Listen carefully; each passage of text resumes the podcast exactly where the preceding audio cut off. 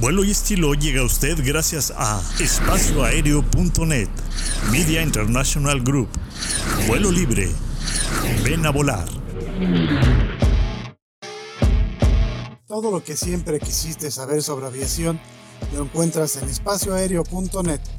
Para estar bien informado, solo en espacio aéreo. Media International Group te lleva a lo más recóndito en el mundo de la aviación. Entérate por nosotros de lo que no te dirán otros medios. Encuéntranos en Facebook como Media International Group. Soy Jesús Núñez. Desde siempre me ha apasionado el fascinante mundo de la aviación. Acompáñenme a compartir con ustedes la experiencia única de volar. Aquí, en vuelo libre, donde se vive la pasión por volar. Ven a volar. Somos la agencia especializada en experiencias aéreas con más de 15 años promoviendo las actividades con los mejores de cada especialidad. Ven a volar México.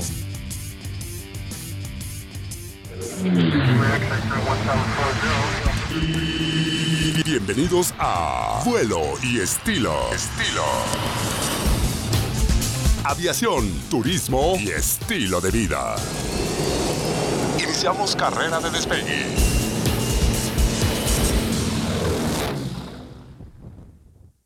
¿Qué tal amigos? Muy buenas tardes. Hoy es eh, jueves 16 de junio, son las 2 con 2 minutos de la tarde, transmitiendo en vivo desde la Ciudad de México.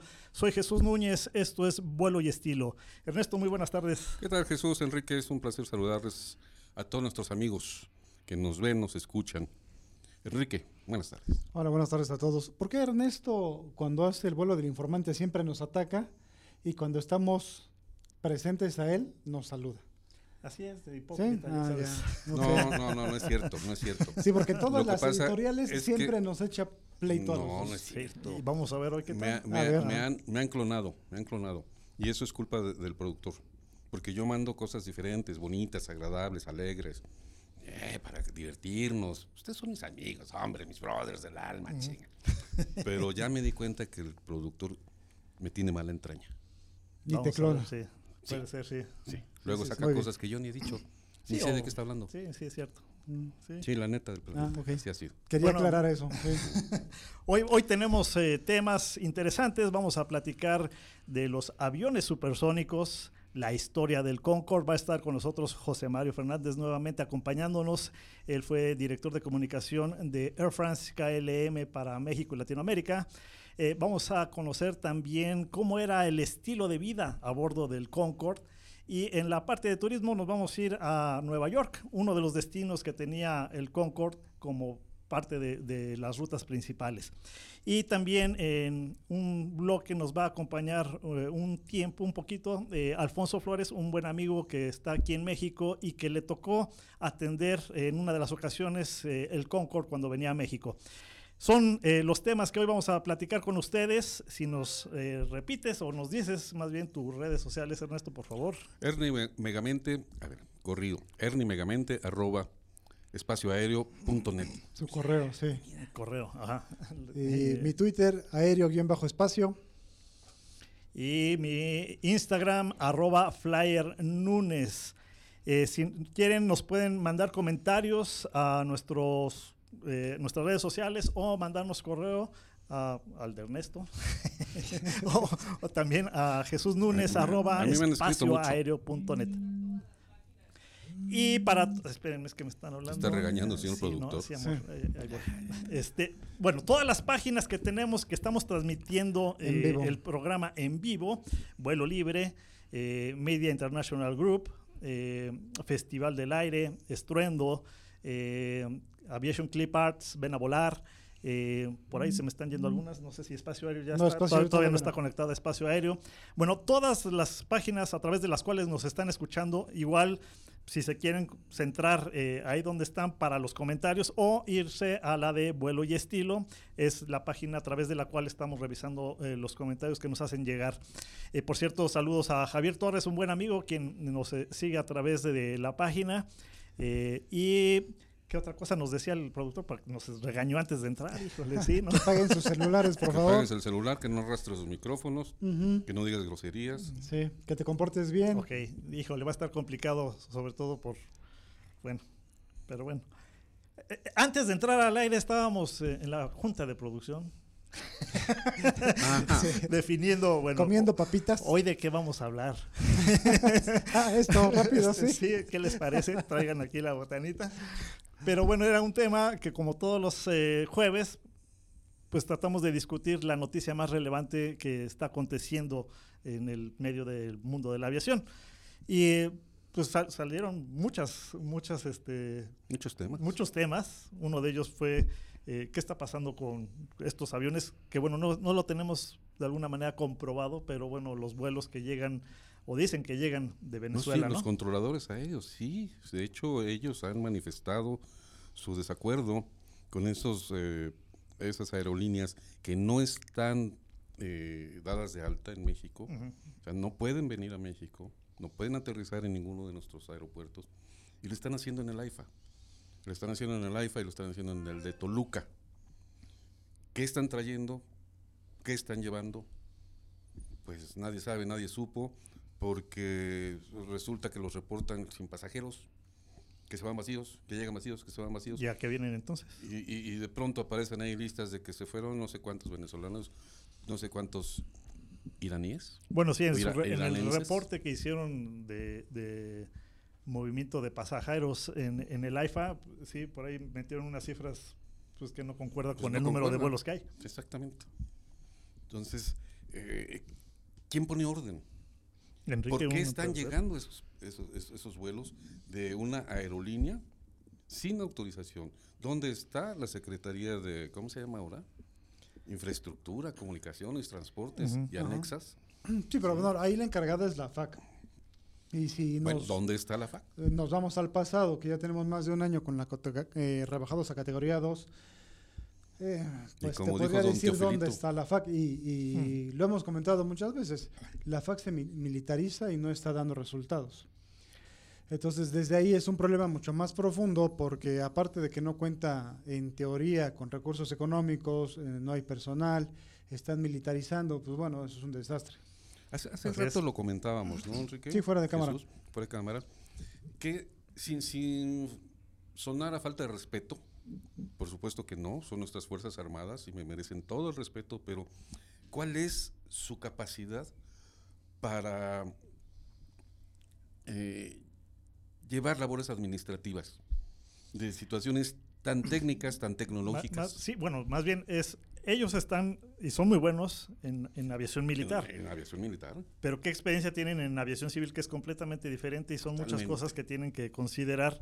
Y bueno, desafortunadamente se ha visto reflejado al, al rebajarnos a la categoría 2 Así es. y, y no hemos todavía pues superado esa parte. Sí, ¿no? Y le, le No, falta pues sí, mucho, ¿no? Falta mucho, pues ¿cuándo van a venir a...? Ya han venido tres veces, se supone eh, eh, que la FAA ha venido dos o tres veces ya a No, pero auditarnos se y supone no que se iba, ha iba- a nada. venir hace un par Sí, de y semanas, se dos, tres semanas. se Sí, suspendió. y ellos Ahí- dijeron, ay, luego. Eh, pues sí, es, es- es un problema recalcitrante. Pero básicamente eso plasma la desorganización que hay en, en muchos rubros aéreos del país. Eh, el Aeropuerto Internacional de la Ciudad de México, los problemas que ya hemos comentado aquí, eh, los posibles percances que se solventaron, que afortunadamente no hubo, no hubo ningún accidente que lamentar. Entonces, eh, el- en términos de situación aeroportuaria y reglamentación, pues estamos fritos. No hay forma de, de que la FAC de un momento a otro solvente la categoría de la 2 a la 1 y empiece a reglamentar otra vez eh, cómo debe de funcionar en forma eh, buena toda la situación de- del país en estas cuestiones, ¿no? O sea, es muy diferente la reglamentación militar a la reglamentación civil en el uso de aeronaves y aeropuertos. No puedes esperar que un militar, que es muy capaz, porque conocimos al general Munguía como militar, desde comandante de la base 1 hasta comandante de la FAM, es una persona muy capaz, muy inteligente Así es. pero el problema es que no puedes cambiar eh, en un esquema militar a un esquema civil sin tener una complicación de por medio. Eso por un lado, y por otro lado, bueno, pues también qué órdenes tiene de arriba, ¿no? Sí, también. Yo Eso creo también que de ahí involucra mucho. parte todo, ¿no? Y, y- y- y lo estamos viendo también con los eh, diferentes aeropuertos que hay en, en México. ¿Cuántos ya están bajo el control de, de militares? Sí, pero déjate de eso. O o sea, eso, puede conllevar a muchas cosas. El problema es, por ejemplo, en el ICM, las tardanzas, eh, en la falta de mantenimiento. Eso ya es común y, una constante de queja de todos los Sí, pasajeros que llegan Pero desde hace cuánto tiempo? Yo Sí. te puedo decir que es hace año y medio, dos años. Y si tú te pones a hacer cuentas de cuándo llegaron los nuevos directivos, perfectamente checa. Pues todo Sí. parece indicar que es una estrategia, ¿no? Para desacreditar al Pues aeropuerto. sí, así de es. Si, te vuelves conspiracionista, pero, pareciera pero no, eso. va- Porque van a decir que es dicen- una conspiración, dicen, es sí, un sí, complot. somos conspiracionistas. Eh, porque resulta que sigue siendo el argumento que está saturado. Te va a regañar el productor. Es que ya me alejé. ¿Ahora qué hago? ¿Me acerco o me alejo? Vete por las tortas, eso puedes hacer. Bueno, ¿de qué quieren su torta? Una de jamón, por favor. Una del chavo. ¿En qué estábamos? Sí, que, que exactamente la Que sí, que- conspiración. Que, tú tienes la razón. Sí, que, que está saturado. No es cierto. Se supone que tendría que entrar eh, 60 vuelos por hora. Están entrando la mitad. Y antes de ¿Dónde que eso sucediera, el aeropuerto tenía esas, o creo que un poquito Un más de poquito más de operaciones, operaciones. que fue de antes de la, de la operaciones. pandemia, y, Y no, tenía, bien. no tenía esos problemas, exactamente. Funcionaba bien los aeropuertos, los slots, los toboganes. O sea, todo funcionaba bien. Ya estaba saturado, sí, efectivamente, pero el funcionamiento era muy bueno. Y ahora con menos operaciones, todo funciona mal. Desde esperar una maleta 24 horas, creo Sí, que eso es una falta de organización, logística y muchas cosas. Vamos a ir al eh, vuelo del informante. Si ustedes eh, tienen algún comentario al respecto de este tema, de lo que está pasando con los aeropuertos y la aviación en México, pues háganos saber sus comentarios. Y por lo pronto, bueno, vamos a... dos, dos noticias importantes. Ayer voló el A321 XLR en su primer vuelo inaugural en Hamburgo. Fue todo un éxito. eh, es uno de los aviones más esperados por el bajo rendimiento, por el, bajo gasto de el bajo combustible. gasto de combustible, eh, su alcance de, de más de 800 mil, eh, 8 mil millas. Y el día de hoy, Viva Aerobús realiza su primer vuelo con SAF. eh, me parece que Guadalajara, Los Ángeles o al revés, eh, implementando ya el ahorro de combustible en términos de aerolíneas mexicanas. Muy bien, Bien, bien, re poquitito, ¿no? mi querido Lalo, vámonos con el vuelo del informante. El vuelo del informante.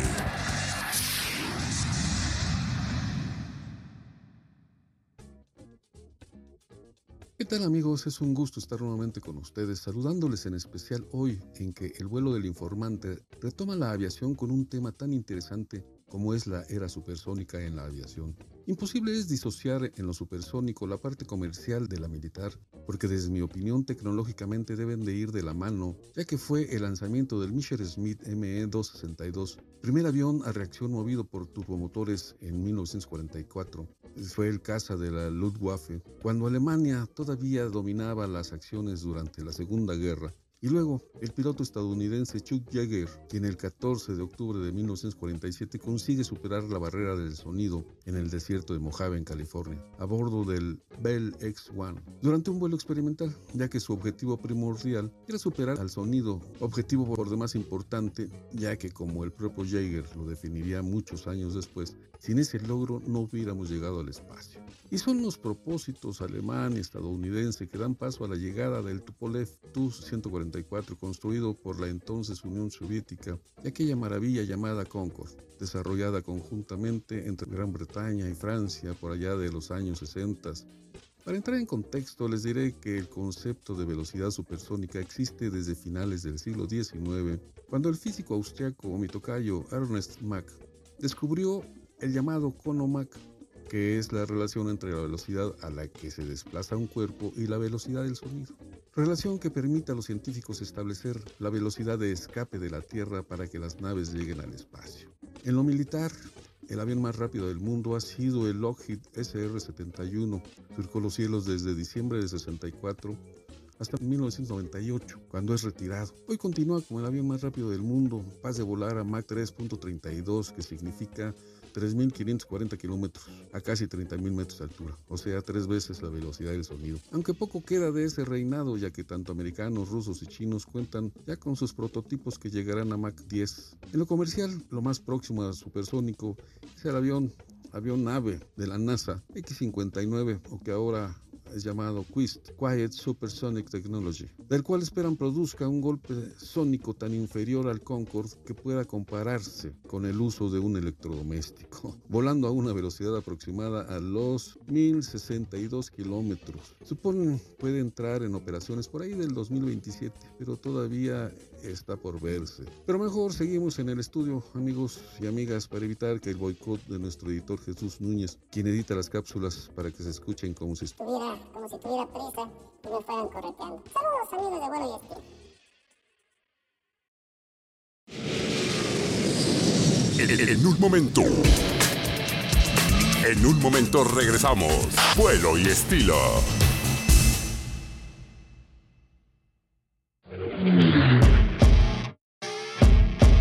Todo lo que siempre quisiste saber sobre aviación lo encuentras en espacioaéreo.net.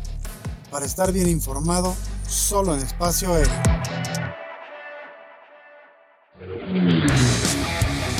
Media International Group te lleva a lo más recóndito en el mundo de la aviación. Entérate por nosotros de lo que no te dirán otros medios. Encuéntranos en Facebook como Media International Group. Soy Jesús Núñez. Desde siempre me ha apasionado el fascinante mundo de la aviación. Acompáñenme a compartir con ustedes la experiencia única de volar. Aquí, en vuelo libre, donde se vive la pasión por volar. Ven a volar. Somos la agencia especializada en experiencias aéreas con más de 15 años promoviendo las actividades con los mejores de cada especialidad. Ven a volar México.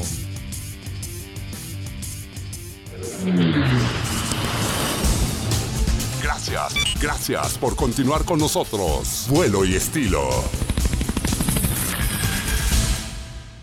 Bueno, ya estamos de regreso en Vuelo y Estilo, jueves 16 de junio. Les recordamos nuestras redes sociales. Ernesto, la tuya, por favor. Ernie-Megamente, Instagram. Twitter, aéreo-espacio.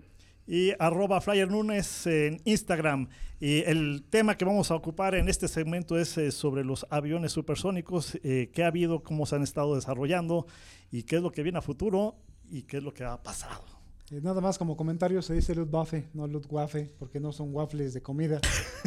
Entonces se, se pronuncia en español Luftwaffe.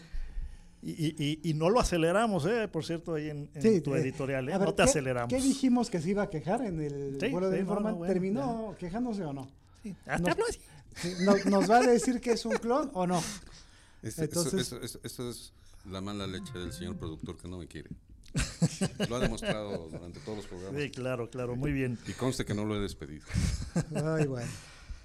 Pues ¿cómo, cómo va el desarrollo después de que el Concorde dejó de volar en el 2003, pues realmente no ha habido un avión comercial pues que, que haya reemplazado en este caso al Concorde, ¿no? En los vuelos supersónicos. No, y aparentemente todavía falta. El, el, más parecido a nivel comercial es el Overture de Boom Supersonic, que ya ellos hicieron un proyecto bastante bueno porque sacaron un mini avión, el XB1, que es la tercera parte del Overture. Y ese ya hizo el rollout, o sea, ya está presentable, ya tiene los motores. Eh, en breve hará su primer vuelo y dependiendo de lo que pase con este, eh, ya van a, a obtener el, el Overture, ¿no? Que ya tiene ventas, o sea, ya le vendió por lo menos 50 unidades a United. Eh, y en cuestión de planificación y desarrollo del proyecto está súper avanzado, súper, súper avanzado. Estás hablando más o menos para el 25. Se supone 2025, que, que no, no, para ya, 2025 hace su ahorita. primer vuelo subsónico, eh, por aquí lo puse. El primer vuelo subsónico del Overture está programado para 2026 y el supersónico para 2029. Su velocidad máxima programada al día de hoy es de Mach 1.7 y va a poder llevar pasajeros con un máximo de 88. Bueno, muy, muy cercano a, muy cercano a, a lo que el Concorde. Concorde. Sí, el Concorde dependía de su configuración, era de 92, arribita de 110, pero normalmente siempre volaron 100. 100, promedio. Uh -huh. Y la NASA que está desarrollando el X-59, que pues también dentro de los desarrollos actuales, pues es el que lleva un poquito también, eh, va avanzado. De hecho, ya hemos visto imágenes de cómo va el avance de construcción de este prototipo del X-59. Y ha, ha habido otras empresas que desafortunadamente cerraron. Eh, Ya, ya no se llama X59. eh, mira, ese, ese, era- ese comentario era de Enrique. Ahora, No, ¿cómo pero se bueno, llama? Ahí, ahí el- en el Que- que te diga, X-59, Enrique. eh, No, es que siempre nos reclama que no es ese. en, en- en- en este avión eh, lo están tratando de desarrollar. eh, obviamente, el- me parece que le caben dos tripulantes. Entonces, la idea es desarrollar el concepto supersónico Quest, que lo que se refiere es que sea un avión supersónico, pero que sea muy silencioso. O sea, el, principal objetivo es el sonido. Sí. Entonces, eh, no lo está desarrollando completamente la NASA, lo está desarrollando ok. que es el creador del X-1, de varios aviones ¿No es eh, militares. Lockheed Martin también. Eh, Martin. sí, pero Skunkworks es el cerebro de Lockheed Martin en lo que se refiere a proyectos ultrasecretos y militares. Pues te decía. Sí, pues, Entonces, estamos totalmente de acuerdo. eh, es eh, un prototipo que sí tiene que ver con la NASA porque a los dos les importa mucho que se desarrolle, ¿no? más que nada eh, como un prototipo militar. Eh, lo que sigue, obviamente, es el avance a comercial. Pero aquí hay una, un problema muy grande porque la FAA, la, la, eh, la organización que dictamina todo lo que tenga que ver con en Estados Unidos, no permite eh, vuelos supersónicos en Estados Unidos. O sea, no hay forma de que un avión comercial vuele en supersónico en ninguna parte de Estados Unidos ni sus costas. Hay que pedir permiso para vuelos Sí, se lo experimentales. al. Eh, sí, pero es- eso fue una historia muy larga. De hecho, sí, pues hubo- hubo vuelos pospuestos. con sus principales ciudades, Washington y Nueva En York. Nueva York, sí, pero hubo muchas, muchas, eh, muchos problemas para aterrizar por primera vez por el boom Ah, no, eso sónico. tardaron. Así es. Entonces, ahorita la FAA, DFAA no permite vuelos supersónicos de aviones comerciales sobre Estados Unidos. Hay reservas, hay dos normas ya establecidas. A ver, ¿cómo se llama ahora el X-59? Eh, la X59 se llama X59. No. Eh, no, o sea, el Quest, el Quest, es, es un tipo de, Quiet de Supersonic plataforma. ¿sí? Technology. Ah, esa es una tecnología, no es el nombre del Es aparato. el nombre del aparato ya. Ah, bueno, vamos a... Y, y- y por eso le agregaron una S de, de Sonic. Sí, pero es como el, el Concorde. El Concorde no se llamó SST, se llamó Supersonic Transport. Eh, Es eh, una es- parte del nombre, pero no es Sí, el pero nombre le per quitaron se. el X. Bueno, Entonces. nos vamos eh, a jugar una comida. Ah, que la chi. Perdón. No, que sí Que está sí, bien. dijo. Entonces. jugar una comida. eh, Que, digo, ¿para, ¿para qué se van a meter en el rollo de agregarle una S? mira, Quest quiere decir Quiet Supersonic Technology. Sí, era Eh, Quiet, quiet eh, Super Technology. Y agregan la S para lo de Sonic. Supersonic, así es, que es como el SST del Concorde. En, en su primera versión fue Supersonic Transport, pero no se llamaba eh, SST, se llamaba Concorde. Comercialmente, X59. bueno, Es que es un, es un Bueno, es que es el prototipo. prototipo. Es un prototipo. Así, así los asignan. Así es. Desde el X1 al X59, el X1 fue el primer avión que, que con Chuck Yeager rompe la barrera si del ya su sonido. nombre comercial será Así es. Entonces, el que les acabo de no decir. existe un nombre comercial porque al día de hoy no se planea comercializar. O sea, se planea que la tecnología se aproveche para futuros aviones eh, si es que prospera la aviación supersónica de pasajeros. Que por cierto, eh, recientemente hubo el lanzamiento de Bombardier. El eh, Global 8000. El, Global 8000 Así el es. pasado mes de mayo. Sí, eh, tiene muy poco. El- es el único avión que se considera que, que, bueno, los fabricantes Bombardier comentan que es el avión más rápido después, bueno, desde el Concorde, porque en las pruebas que, us- que realizó con personal de la NASA, con aviones de la NASA, pudo volar, no en vuelo sostenido, pero pudo alcanzar velocidades de 1.015 Mach, ¿no? Pero sí que- fue el 8000. Sí, fue Sí, que ¿No fue el 7500? No, el No, fue el 7500 no. 8000. No, el es el- pasado el- 25 de mayo fue cuando Así hicieron es. esto. Sí. Fue el 8000, alcanzó una velocidad de 1200 1243.37 kilómetros por hora, arribita de Mach 1, pero te repito, no es sostenido. Y, Porque andaba en eh, el promedio de los 800 y tantos, 900. no, eso es velocidad crucero para Ujú. cualquiera. La velocidad crucero de, de esta aeronave del Global 8000 es de 1151.5 kilómetros por hora, o sea, arriba del 1000. La velocidad Mach es 1225, si no mal recuerdo. Voy a creer hasta que hable con mis amigos de Bombardier. Ándale, pues ve y habla ahí con el- la mascota de Bombardier. Entonces, eh, este avión es súper lujoso, le comentaba Jesús fuera de cámaras Sí. que puedes tener una recámara ahí, sala comedor, eh, es un máximo de 19 personas. Sí, es más bien Y- privados, luego vuelos privados. Es un ejecutivo, es un avión un eje- ejecutivo. Un avión ejecutivo. Así es. Eh, Varios de los proyectos que había de las empresas que cancelaron, sus aviones eran más, más hacia la tendencia de aviones de, De vuelos, eh, pasajeros. ejecutivos, ajá, pero de- de- no, no tanto como en el Concorde, que eran para 100 pasajeros. Así es, es correcto. Eh, ahora la, la expectativa está un poco en stand-by porque muchas empresas como Aerion, como la otra que, que Spike. es Spike, eh, pues ya están declaradas en cero, ¿no? O sea, están Así en es. bancarrota, no, no proliferaron y la única que queda a un nivel de pasajeros es Boom Supersonic, que ahí la lleva, ¿no? Los chinos también ya están. Re- Mm, recientemente salió sí. por ahí una nota de que inclusive estaba eh, diseñado para volar arriba de 2 Mach o De 3 dos Mach, Mac, Ujú. sí. para hacer un vuelo a Japón en ¿qué? ¿Dos horas? O Hablando, pero- una hora. hablando de. Japón, los Tú- japoneses también ya traen algo por ahí que casi casi quieren hacerlo hipersónico. Sí, pero por ejemplo a China, tú dime quién le compraría un avión a China. Sí, no. Aquí en, Tepito. Sí. Nadie, no conozco a nadie que le comprara un avión a China por la mala tecnología que Los cuates de presenta. Tepito. Eh, bueno, eh, eso mejor lo ignoro.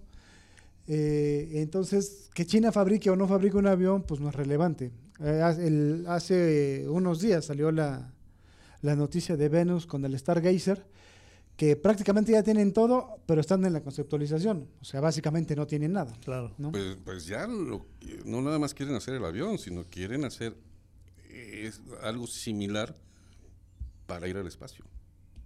No nada más vuelos comerciales aquí, sino ya la dimensión que ellos están buscando es tipo lo- los japoneses. Pero es aventurarse mucho, ¿no? O sea, no, no tienes... a Mach 7, Mach 8. Sí, pero es que no tienes algo concreto para volar en supersónico y te quieres ir al espacio, creo que es muy, bueno, para mi punto de vista es muy absurdo, ¿no? Sí, primero, primero camina. Primero luego preocúpate por acá, exacto. Entonces, eh, eh, volar a match eh, 1, 2, 3, 20, 40, 50, eh, se tiene que tomar en cuenta que los materiales sufren de subidas de calor exponencial. ¿no? Llegar a match 10 es brutal, ¿no? O sea, tienes que encontrar un material que no se derrita. De hecho, hay un comentario de un pasajero que voló en los últimos vuelos del Concorde. De, eh, a la altitud a la que están, pues estamos a X menos grados eh, bajo cero. Ujú. Y hace el comentario en el video, eh, toca la ventanilla de- del, Del Concorde, Concorde. y está caliente Ujú. eh, por la Por fricción, la fricción, que está generando a, a la velocidad cuando ya estaban en Mach 2. el Mach 2. Sí, de hecho hay una anécdota de Libre y de Pepsi que mucha gente deberá reconocer del Concorde, que cuando el Concorde estaba con su Livery Estás adelantando. muy, muy, muy leve, Oye, tenía que fue, estar fue con, premiada esa imagen. tenía- Bueno, o sea, que estar, Livery. el Concorde siempre fue pintado de blanco, ¿no? Con muy pocas eh, eh, referencias de otro color. ¿Saben por qué? Entérense en nuestro siguiente segmento. Ah, que la. Entonces, el- cuando le ponen el libre de Pepsi, que fue pintura completa de la aeronave, el Concorde no podía volar a más de Mach 1.7 porque se podía incendiar. Así es, por eso, bueno, después vamos a explicar por qué. eh, Bueno, yo ya hablé y a mí ya, yo ya me voy. ¿Por qué, por qué eran los aviones de color blanco que Ujú. tiene que ver con el calentamiento al momento de, de volar a esas velocidades? El, Así es. el calentamiento de los materiales o Sí, el calentamiento por- por- global. No, no, esa es otra cosa. Ay, Ernestito. ay, alguien adopte a Ernesto, por Ay, señor favor. productor. Mira. Oh, eh, ¿Quiénes quieren alegrar la vida? Gracias también saben leer y escribir. Bueno, pues ya vamos a, estamos eh, llegando al siguiente corte. eh, vamos a un corte, regresamos. Están, eh, estamos en vuelo y estilo, transmitiendo en vivo desde la Ciudad de México a través de viveradio.mx. En nuestro siguiente segmento ya tenemos a nuestro invitado para platicar sobre la historia del Concorde. Vamos y regresamos. En un momento. En un momento regresamos. Vuelo y estilo.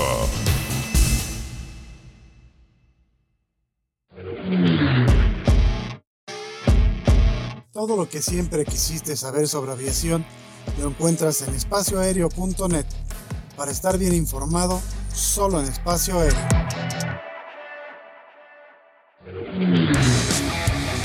Media International Group te lleva a lo más recóndito en el mundo de la aviación. Entérate por nosotros de lo que no te dirán otros medios. Encuéntranos en Facebook como Media International Group. Soy Jesús Núñez. Desde siempre me ha apasionado el fascinante mundo de la aviación. Acompáñeme a compartir con ustedes la experiencia única de volar. Aquí, en vuelo libre, donde se vive la pasión por volar. Ven a volar. Somos la agencia especializada en experiencias aéreas con más de 15 años promoviendo las actividades con los mejores de cada especialidad.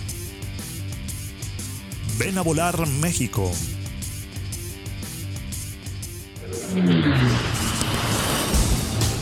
Gracias, gracias por continuar con nosotros. Vuelo y estilo.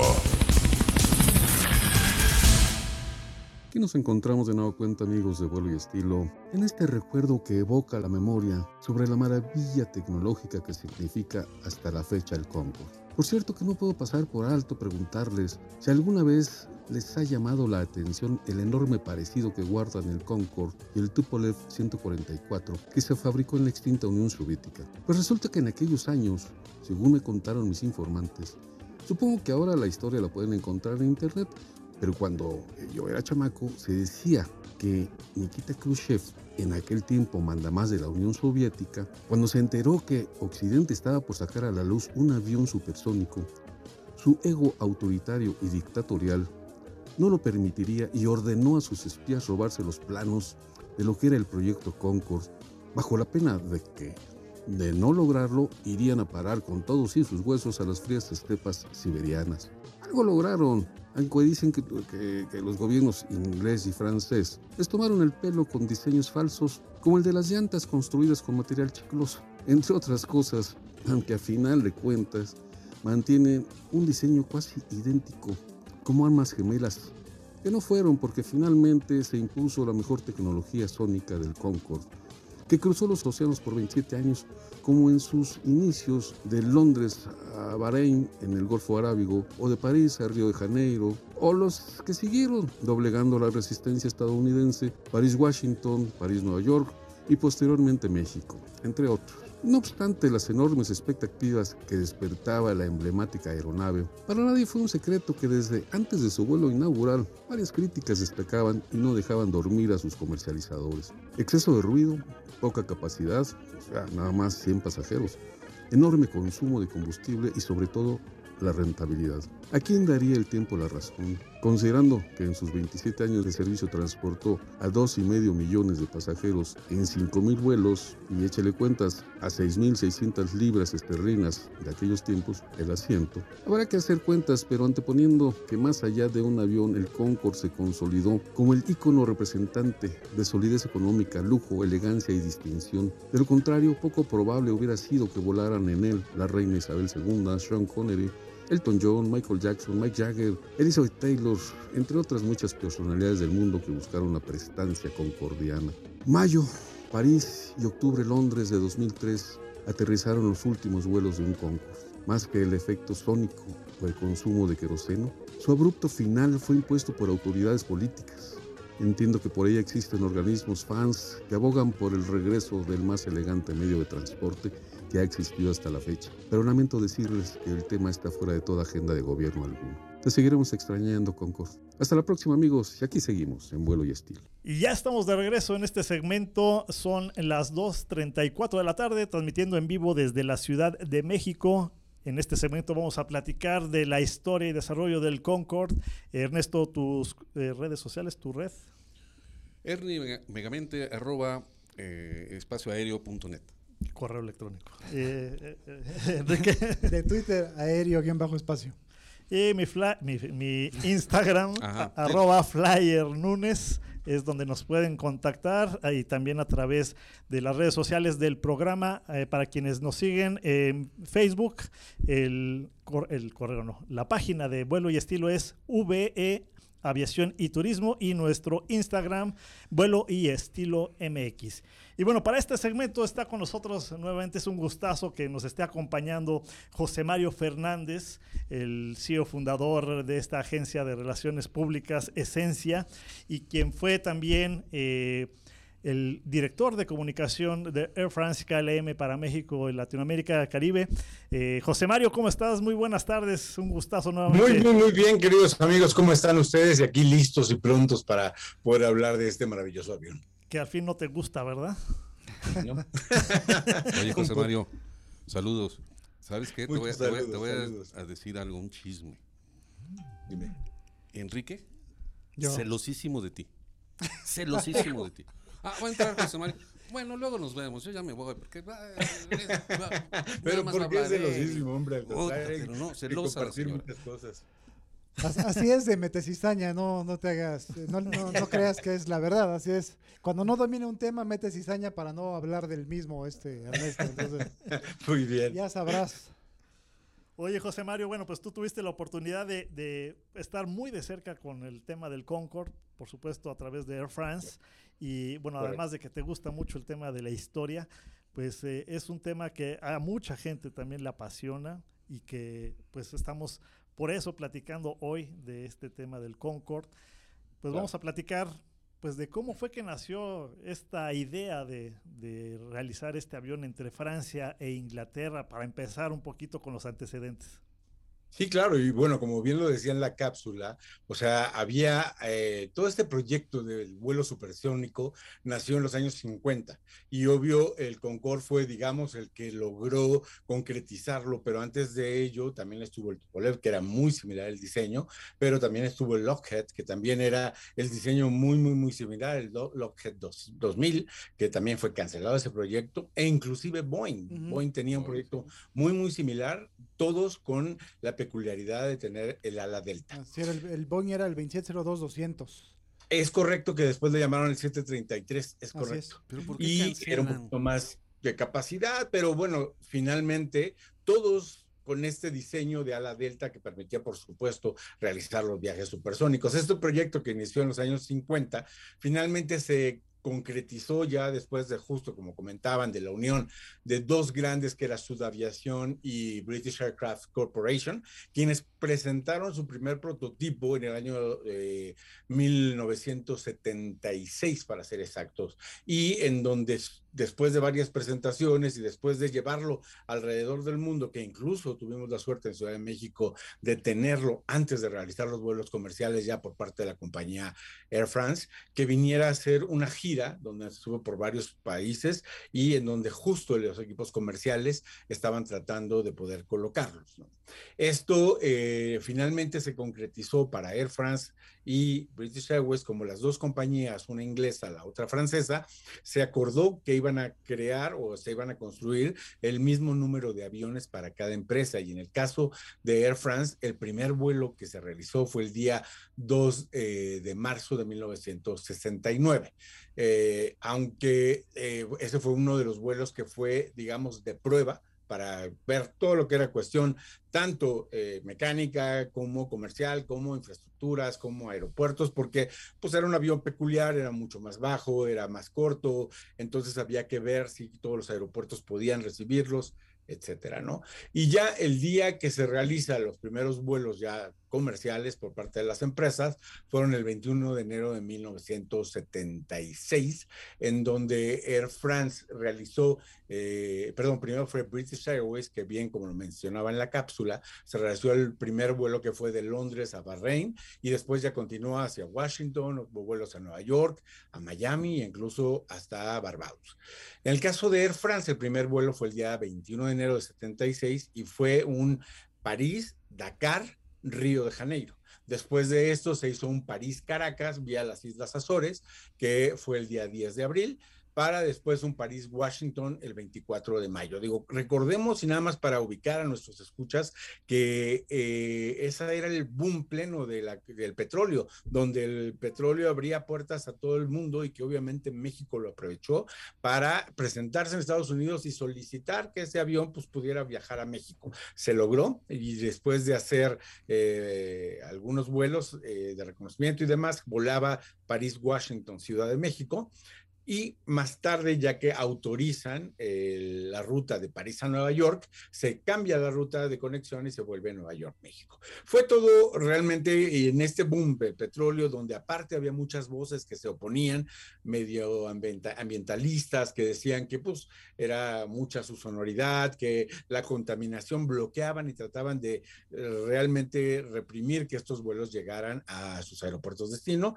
hasta que finalmente un juez en Nueva York otorga el amparo a la aeronave y puede aterrizar en el aeropuerto de Kennedy y es cuando entonces se solicita también el, el, cambio de ruta para que el avión pudiera viajar de la ciudad de Nueva York a México, con la peculiaridad de que el vuelo eh, para alcanzar la velocidad supersónica tenía que hacerlo en zonas que estuvieran deshabitadas, es decir, básicamente era el océano. Entonces, la parte de París, de, perdón, de Nueva York a Ciudad de México tenía que hacerlo en velocidad eh, subsónica, pero eh, finalmente era Concorde y se ahorraba muchísimo, muchísimo tiempo porque en aquel entonces lo que se apostaba era justo a la rapidez que después de toda la crisis petrolera, la crisis económica, entonces fue cuando dio el cambio y se volvió entonces una prioridad la capacidad y es de ahí que surgen, bueno, otros tipos de aeronaves que tenían mucho más asientos, ¿no? Aún cuando eh, no era la velocidad eh, supersónica, el, estruendo era tremendo. Digo, yo recuerdo, cuando era niño todavía, que, que, llegaba el Concorde aquí a la Ciudad de México y el estruendo que generaba para el aterrizaje eh, pues era tremendo. La verdad es que sí era impresionante escucharlo. Bien lo mencionas, fíjate que es una suerte y esto nos marcó a toda nuestra generación porque el, el ver cruzar el Concorde, eh, toda la Ciudad de México por la ruta de entrada, de acceso, obviamente como comentábamos, es un avión pequeñito que finalmente pues es como pajarito y una, una, una, una flecha que atraviesa, ¿no? Pero el estruendo justo de, de, los motores era lo que nos marcaba a todos y entonces todos recordamos que cuando menos los días domingo o los días miércoles el avión llegaba llegaba por ahí de la tarde, entonces todo el mundo salíamos porque era en algunos lados, digo, el norte de la Ciudad de México no era tanto como obviamente ya cuando se aproximaba al aeropuerto internacional de la Ciudad de México, ¿no? Y es algo que ha marcado mucho a la aviación mexicana y que obviamente agradecemos porque los mexicanos, casi todos, recordamos con mucho cariño el paso de Concorde. Llegaba los miércoles, llegaba los domingos, pernoctaba en Ciudad de México y al día siguiente salía a las 8.30 de la mañana con Sí, era una maravilla. Yo crecí en esa época de mi vida en La Balbuena, entonces te imaginarás. tocaba cerca, claro. Así es, era, escuchar el estruendo y salir a la ventana a ver la maravilla que se acercaba. claro.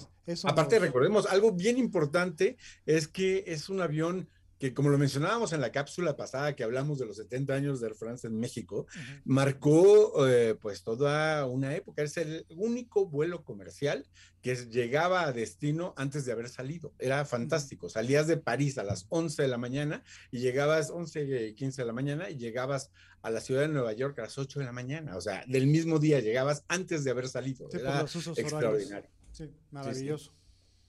Sácame de una duda. A ver, tú, tú que estás muy metido en el rollo de. No seas angurero, señor productor, por favor. El solito se atora. Así de. de... sabes todo de pe a pa del concurso. Más o menos. Sí se la robó el Tiquita, ¿verdad?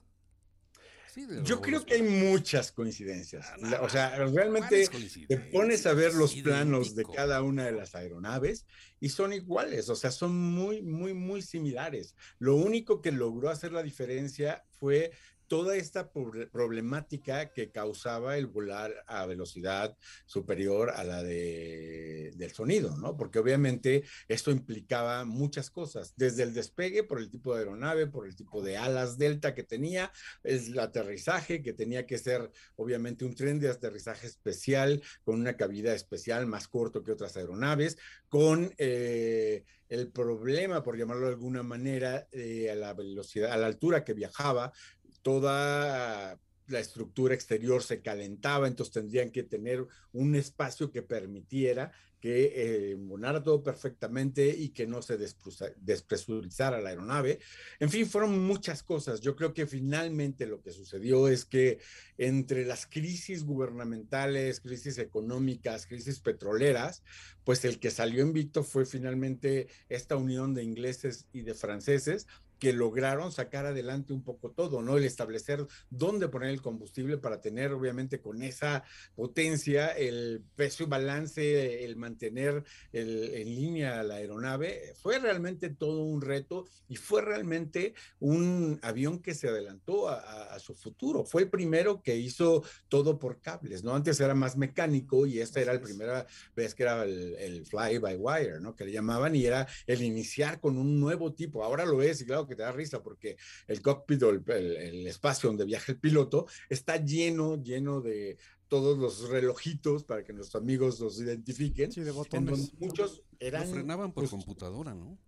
Eh, sí, ya era con, pero aún así tenía algunos que eran mecánicos. Entonces, llegabas inclusive a la aeronave y el retraer los flats o, el subir el, tren de aterrizaje, dentro de la cabina oías, dices, bueno, o sea, atrás están las ardillitas casi que empujándola, ¿no? Eso ya no sucede ahora, ya hay cuestiones mucho más avanzadas, digitales, que obviamente pues no sé en qué escuchar dentro de las aeronaves. Entonces, volviendo a tu pregunta, yo creo que fue Córtale, mi chavo. Córtale, mi chavo. perdón, José Mario, perdón. es que ya nos están mandando un corte. claro que sí. Vamos a corte. Ahorita vamos a regresar con las ardillitas y todo esto que pasaba dentro del mecanismo. Amigos, eh, son las 2.46. Estamos transmitiendo en vivo desde la Ciudad de México a través de Vive Radio. Esto es Vuelo y Estilo. Y regresamos, vamos y regresamos con José Mario Fernández para seguir hablando del Concord. en un momento. En un momento regresamos. Vuelo y estilo.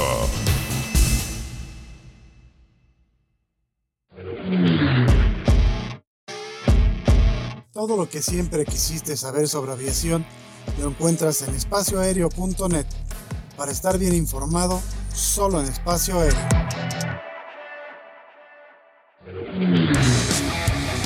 Media International Group te lleva a lo más recóndito en el mundo de la aviación. Entérate por nosotros de lo que no te dirán otros medios. Encuéntranos en Facebook como Media International Group. Soy Jesús Núñez. Desde siempre me ha apasionado el fascinante mundo de la aviación. Acompáñeme a compartir con ustedes la experiencia única de volar. Aquí, en vuelo libre, donde se vive la pasión por volar. Ven a volar. Somos la agencia especializada en experiencias aéreas con más de 15 años promoviendo las actividades con los mejores de cada especialidad. Ven a volar México.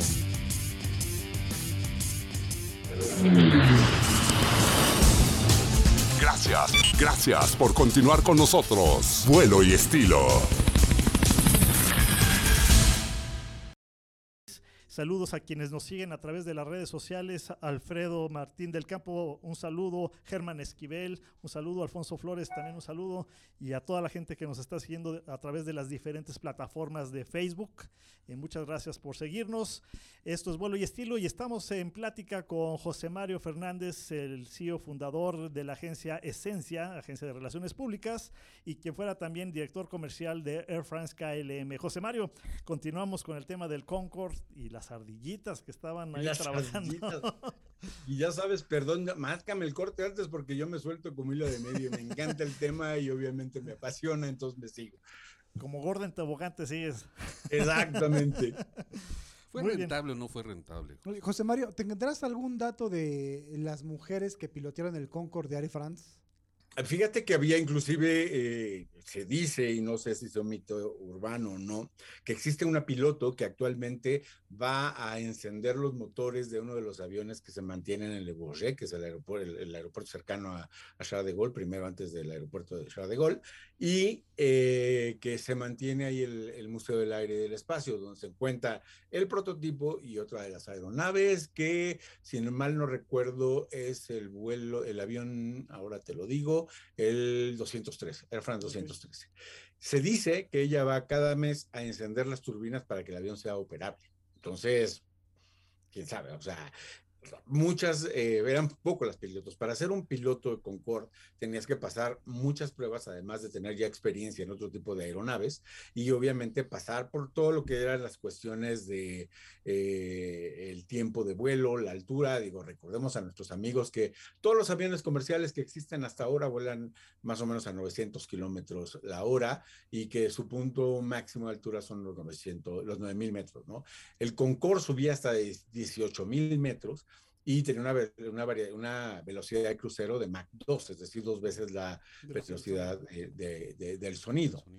Esto era un ritmo que se tenía que mantener durante tres horas y que no se había calculado, porque obviamente este tipo de tecnología anteriormente solo estaba para aeronaves de combate, inclusive los, los motores, justamente los Rolls Royce eran los que se utilizaban en este tipo de aeronaves de combate. Entonces era el pertenecer a, a un grupo de pilotos, ya sea de British Airways o de Air France, que fueron realmente las dos aerolíneas que lo, que lo volaron, aunque una época ahí de Braniff chiquita que hacía vuelos subsónicos entre Lovefield y Washington, pero bueno, no lo hacía supersónico. Entonces era, eran muy, muy pocos los pilotos que estaban acreditados y obviamente era la elite máxima de las dos compañías. En el caso de France, fueron muy pocas las mujeres que lograron obtenerlo y fueron, me parece, no estoy seguro del dato, te los confirmo, me parece que fueron tres. Bueno, yo, yo investigué un poco y tengo aquí que hubo una piloto de pruebas francesa, Jacqueline Auriol, y hubo una piloto realmente certificada que se llamó Beatriz Viale. Ella voló desde, desde, 2001 y realizó 35 viajes París-Nueva York y son las únicas que encontré. Y de British estaba Barbara Hammer, que ella estuvo mucho tiempo volando en, en British, pero nada más quería confirmar el, sí, sí, te digo, según tengo entendido, hay una persona más. Una persona más que es la que te digo que se, no sé si sea mito urbano, el que va, que va a encender a la aeronave, así que como si fuera un auto de, de colección para que no se pegue la máquina. La marcha. Sí, de hecho dicen se supone que, que, son varios los que están en, en, en Francia Sí, sí, de hecho, lo que pasó después del terrible accidente fue que decidieron ya, eh, una vez que se retiraran de servicio comercial, el ver qué se hacían con cada una de las aeronaves. Entonces, pues las empresas, obviamente, cada una de ellas hizo primero celebraciones de despedida, British Airways hizo viajes alrededor de Inglaterra, básicamente, para que toda la gente pudiera conocer la aeronave. Y después fue localizándolos. Obviamente, unos están en Duxford, otros están en el Museo de Manchester, otros están en Edimburgo, otros están en el Museo de Nueva York, otro está en Barbados, otro está en Seattle, en, en el Museo del Vuelo, y obviamente en Filton, en British Aerospace, en los, los uh, headquarters de, la compañía, ¿no? En, en México debemos de tener alguno, ¿no? La casa matriz. En el caso de Air France se decide, obviamente, pasar algunos, se queda con los prototipos, que el prototipo es algo muy interesante. Si nuestros amigos tuvieran la oportunidad algún día de ir a Francia y además de todos los atractivos que ofrece París, pues el visitar a los apasionados de la aviación, el que visitemos el Museo del Aire y del Espacio en el Bourget es algo extraordinario, porque pues obviamente hay un acervo histórico muy interesante y entre ellos está el prototipo, el número uno de Concorde, y aparte está otra de las aeronaves que también se encuentran ahí. Pero también está en, en Toulouse, en la sede, la antigua aeroespacial, está en Filton, en Bristol, y está también, eh, bueno, el número 203, que fue el, que lamentablemente se accidentó, el National Air Spatial Museum en Washington, que se le otorgó eh, Francia como regalo directamente a los Estados Unidos. Como un detalle para la gente y como una especie de homenaje, se otorgó una de las aeronaves a Alemania, que fue el grupo de turistas alemanes que contrató el servicio del aeropuerto del avión Concorde para realizar este viaje, este lamentable y fallido viaje. Y los otros están, eh, el otro en Toulouse, otro en Le Bourget, como decía, y el último que se colocó, que es algo muy simpático, está en el aeropuerto Charles de Gaulle, emulando un despegue, que eso es muy simpático porque está cerca de donde están la, las oficinas centrales de Air France, eh, frente a la terminal, está entre las oficinas y las terminales y junto a la pista. Entonces lo colocaron en un ángulo que da la sensación de que el aeropuerto, el avión, perdón, está despegando del aeropuerto Charles de Gaulle. Otro de los aviones que faltaría sería el que se destinó para canibalismo, ¿no? Entonces, este obviamente está disperso, hay varias partes. Y otro de los detalles también de la aeronave es que, increíble pero cierto, en México, en Ciudad Juárez, se creó un Museo del Concorde, que hoy Así por hoy eh, ya no existe, cerró sus puertas, pero era el único eh, museo que estaba reconocido fuera de Europa que tenía piezas originales básicamente de los aviones de British Airways. Pero de hecho, de hecho José María, de, José Mario, perdón, de este museo se dice que era eh, el museo más grande porque tenía un motor completo, un Snecma Rolls Royce. Y a finales de hace dos años, eh, este museo uno se comunicaba con el dueño y lo abría eh, en su Sí, sí, posibilidad. a visitas particulares y Así privadas. ¿sí? Pero, pero sí, yo me llegué a enterar de que era el museo más grande fuera de, bueno, de- del mundo porque tenía una cantidad No de piezas increíble. El, el- el accidente de- de- Sí. del Concorde fue el pretexto, ¿no? Realmente el- la decisión de que dejara de volar fue más político.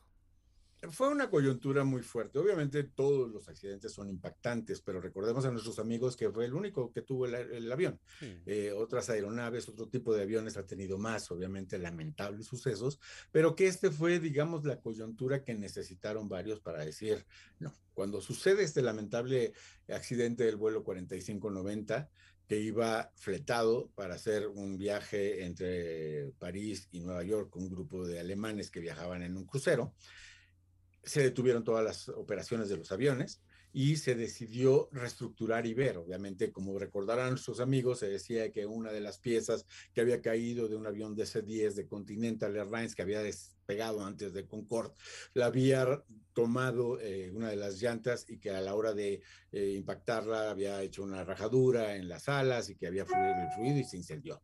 Entonces, eh, creo que fue un parteaguas porque después se estudió que el problema era eso, que las alas eran, pues son los tanques de combustible, entonces había que protegerlos de alguna manera y lo que se sugirió por el grupo de mecánicos y técnicos era revertir y cubrir todo el interior de las alas con una especie de, plástico para que obviamente evitara ese tipo de fricciones y que se llegase a incendiar. Yo tuve la dicha de poder ver porque lo que hizo la compañía fue llevar a todos los aviones a un mismo hangar y ese eh, en ese hangar se cubrió todas estas eh, tanques, las, todas las alas, y un grupo pequeñito de gente pudimos estar ahí, poder visitarlo y meterte al tanque, que era algo fantástico, era fabuloso. Después ya vino toda la cuestión política, la cuestión rentable, el cuestionarse si valía o no la Era pena. rentable, y- José Mario. Era rentable. Era rentable finalmente, porque bueno, o sea, mil libras el, el Exacto, asiento. exacto. Era, era una cantidad bastante buena que tenía que tener un punto de equilibrio. El punto de equilibrio, pues a lo mejor habría sido en aquel entonces, dependiendo de los costos de tanto en Nueva York como París, como el combustible, como etcétera, personal y demás, pues a lo mejor necesitaría un 30% o un 40% de ocupación para poder ser rentable.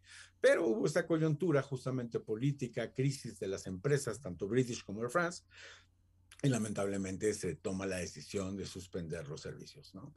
Y hasta la fecha, pues es un vuelo que todavía nos hace falta. Obviamente hay muchos proyectos para continuarlos. Hay un proyecto muy, muy fuerte que hablan de uno de los herederos, que es uno de Boom Supersonic, que Ujú. quiere retomar y obviamente Sí, hacer otro tipo, volar más alto. Pero bueno, son todavía proyectos. Es correcto, José Mario. Eh, todavía, bueno, tenemos, ¿cuánto? Dos minutitos, productor, para el corte. Bueno, dos minutitos más. Hablemos de, de justo esa parte de, de- los datos de, cuánto costaba, eh, la velocidad a la que volaba también, el, el costo, el gasto más bien de los litros por el combustible que generaba cada hora. Hay un comparativo de, por ejemplo, eh, quemaba el, el- el avión comercial convencional quema 4 litros por segundo, que son 14.400 litros por hora. En el caso Correcto. del Concorde quemaba casi el doble, 25.680 litros por hora. Con la diferencia de que Concorde volaba la mitad de tiempo. Eh, Es correcto. Entonces ahí eh, la parte de la rentabilidad. ¿no? Es correcto. Es lo que decía, finalmente un vuelo París-Nueva York, que a la fecha hoy sigue haciendo siete horas, siete horas y media, Concorde lo hacía en tres horas con 30 minutos. Obviamente, ese consumo por hora, que era mucho más bajo del 747 o de otra de las aeronaves, Concorde obviamente era mucho más alto porque requería mucho más combustible, pero a la hora de reducir el tiempo, entonces llegaba a un punto que era superior, por supuesto, pero siempre muy considerable. ¿no? Sí, al final el porcentaje era menor el, en cuanto al gasto que generaba el, el Concorde. Es correcto, es correcto. Muy bien, José Mario, vamos a ir a otro corte y regresamos. Eh, en el siguiente Claro. segmento vamos a platicar eh, también con eh, un buen amigo, Alfonso, quien tuvo la oportunidad de atender aquí el Concord cuando eh, una de sus llegadas a México y después vamos a entrar al tema del estilo de vida que se vivía a bordo del Concord. Vamos al corte y regresamos. Son las 3 de la tarde a través de Vive Radio MX aquí en la Ciudad de México. Vamos y regresamos. En, en un momento. En un momento regresamos. Vuelo y estilo.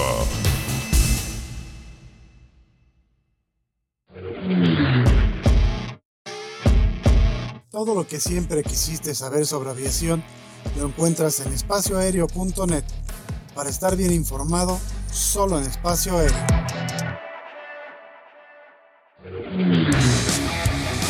Media International Group te lleva a lo más recóndito en el mundo de la aviación. Entérate por nosotros de lo que no te dirán otros medios. Encuéntranos en Facebook como Media International Group. Soy Jesús Núñez. Desde siempre me ha apasionado el fascinante mundo de la aviación. Acompáñenme a compartir con ustedes la experiencia única de volar. Aquí, en vuelo libre, donde se vive la pasión por volar. Ven a volar. Somos la agencia especializada en experiencias aéreas con más de 15 años promoviendo las actividades con los mejores de cada especialidad. Ven a volar México.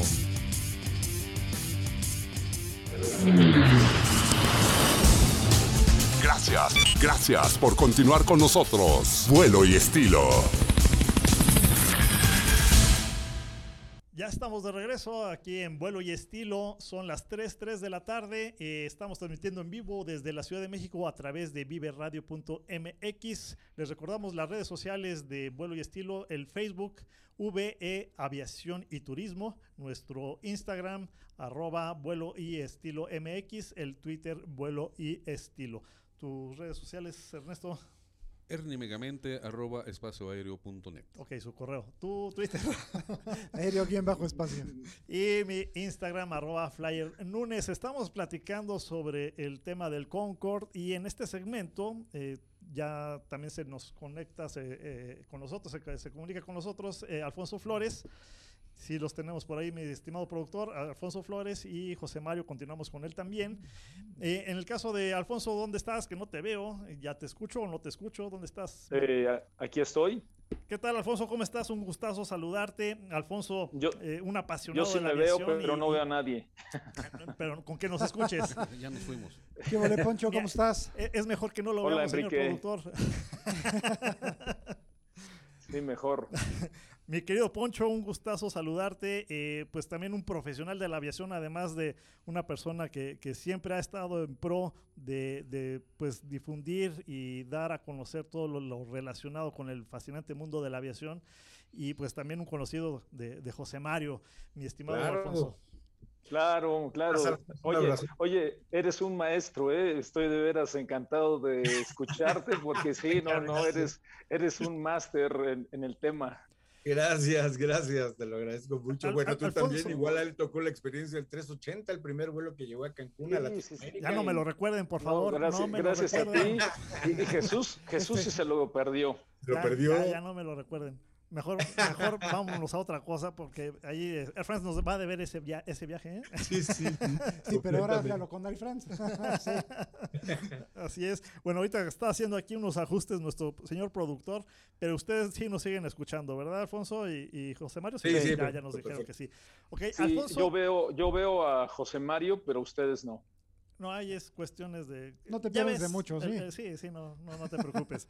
Oye, pero bueno, Poncho, platícanos, tú tuviste la oportunidad de atender en uno de los vuelos eh, de México, del Concorde a México. Platícanos cómo fue esa experiencia y por qué estuviste tú ahí. Sí, fue una experiencia, la verdad, de entrada inolvidable y que nunca me imaginé que, que me iba a pasar porque pues como todos, era un fascinado de, ver el Concord. Yo me iba precisamente, como dice José Mario, todos los domingos, me iba con mi cámara a la reja ahí de hangares, cuando todavía existía, existía la reja, a estar viendo el, el, avión aterrizar y a la mañana siguiente pues verlo despegar, ¿no? Entonces, eh, para 1987 yo trabajaba en Mexicana de Aviación y en esa época Mexicana era agente de British Airways en México y British a su vez era representante de Mexicana para Europa. Eh, British había tenido anteriormente la ruta a México con 707, con 747, incluso con eh, Lucky Del en 1011 y a principios de los 80 la, la cancelaron. Eh, y en ese año, en el 1987, resulta que British Airways organiza un vuelo alrededor del mundo. De hecho, eh, también Air France los hacía, eran charters alrededor del mundo. Entonces, eh, como agente que era de British Airways mexicana, pues le tocó la responsabilidad de atender el, vuelo.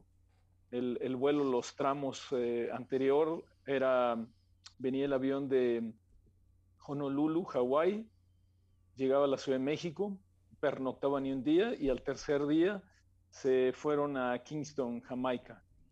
Entonces, en cuanto nos enteramos, todos los de mi área, yo estaba en operaciones, eh, pues todos nos apuntamos, ¿no? Luego, nuestro jefe dice, ¿quién le interesa? No, pues todos casi nos apuntamos. Y tuve la suerte de ser de los dos que quedaron seleccionados. De hecho, un compañero mío fue el que se quedó como titular y yo como suplente en dado caso de que algo pasara. Misteriosamente algo Murphy, algo pasó.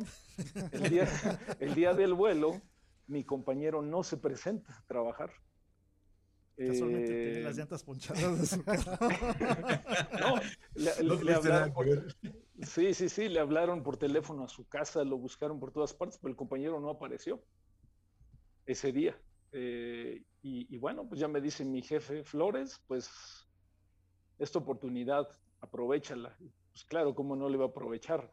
Ya para esto nos había dado un curso un representante de British Airways que había venido exprofeso para eh, coordinar todo entonces, bueno, pues yo ya me puse de acuerdo con él de cómo iba a operar el equipo de rampa, porque tiene que ser un equipo de rampa muy especializado, eh, coordinarnos con la gente de tráfico, con la gente del aeropuerto.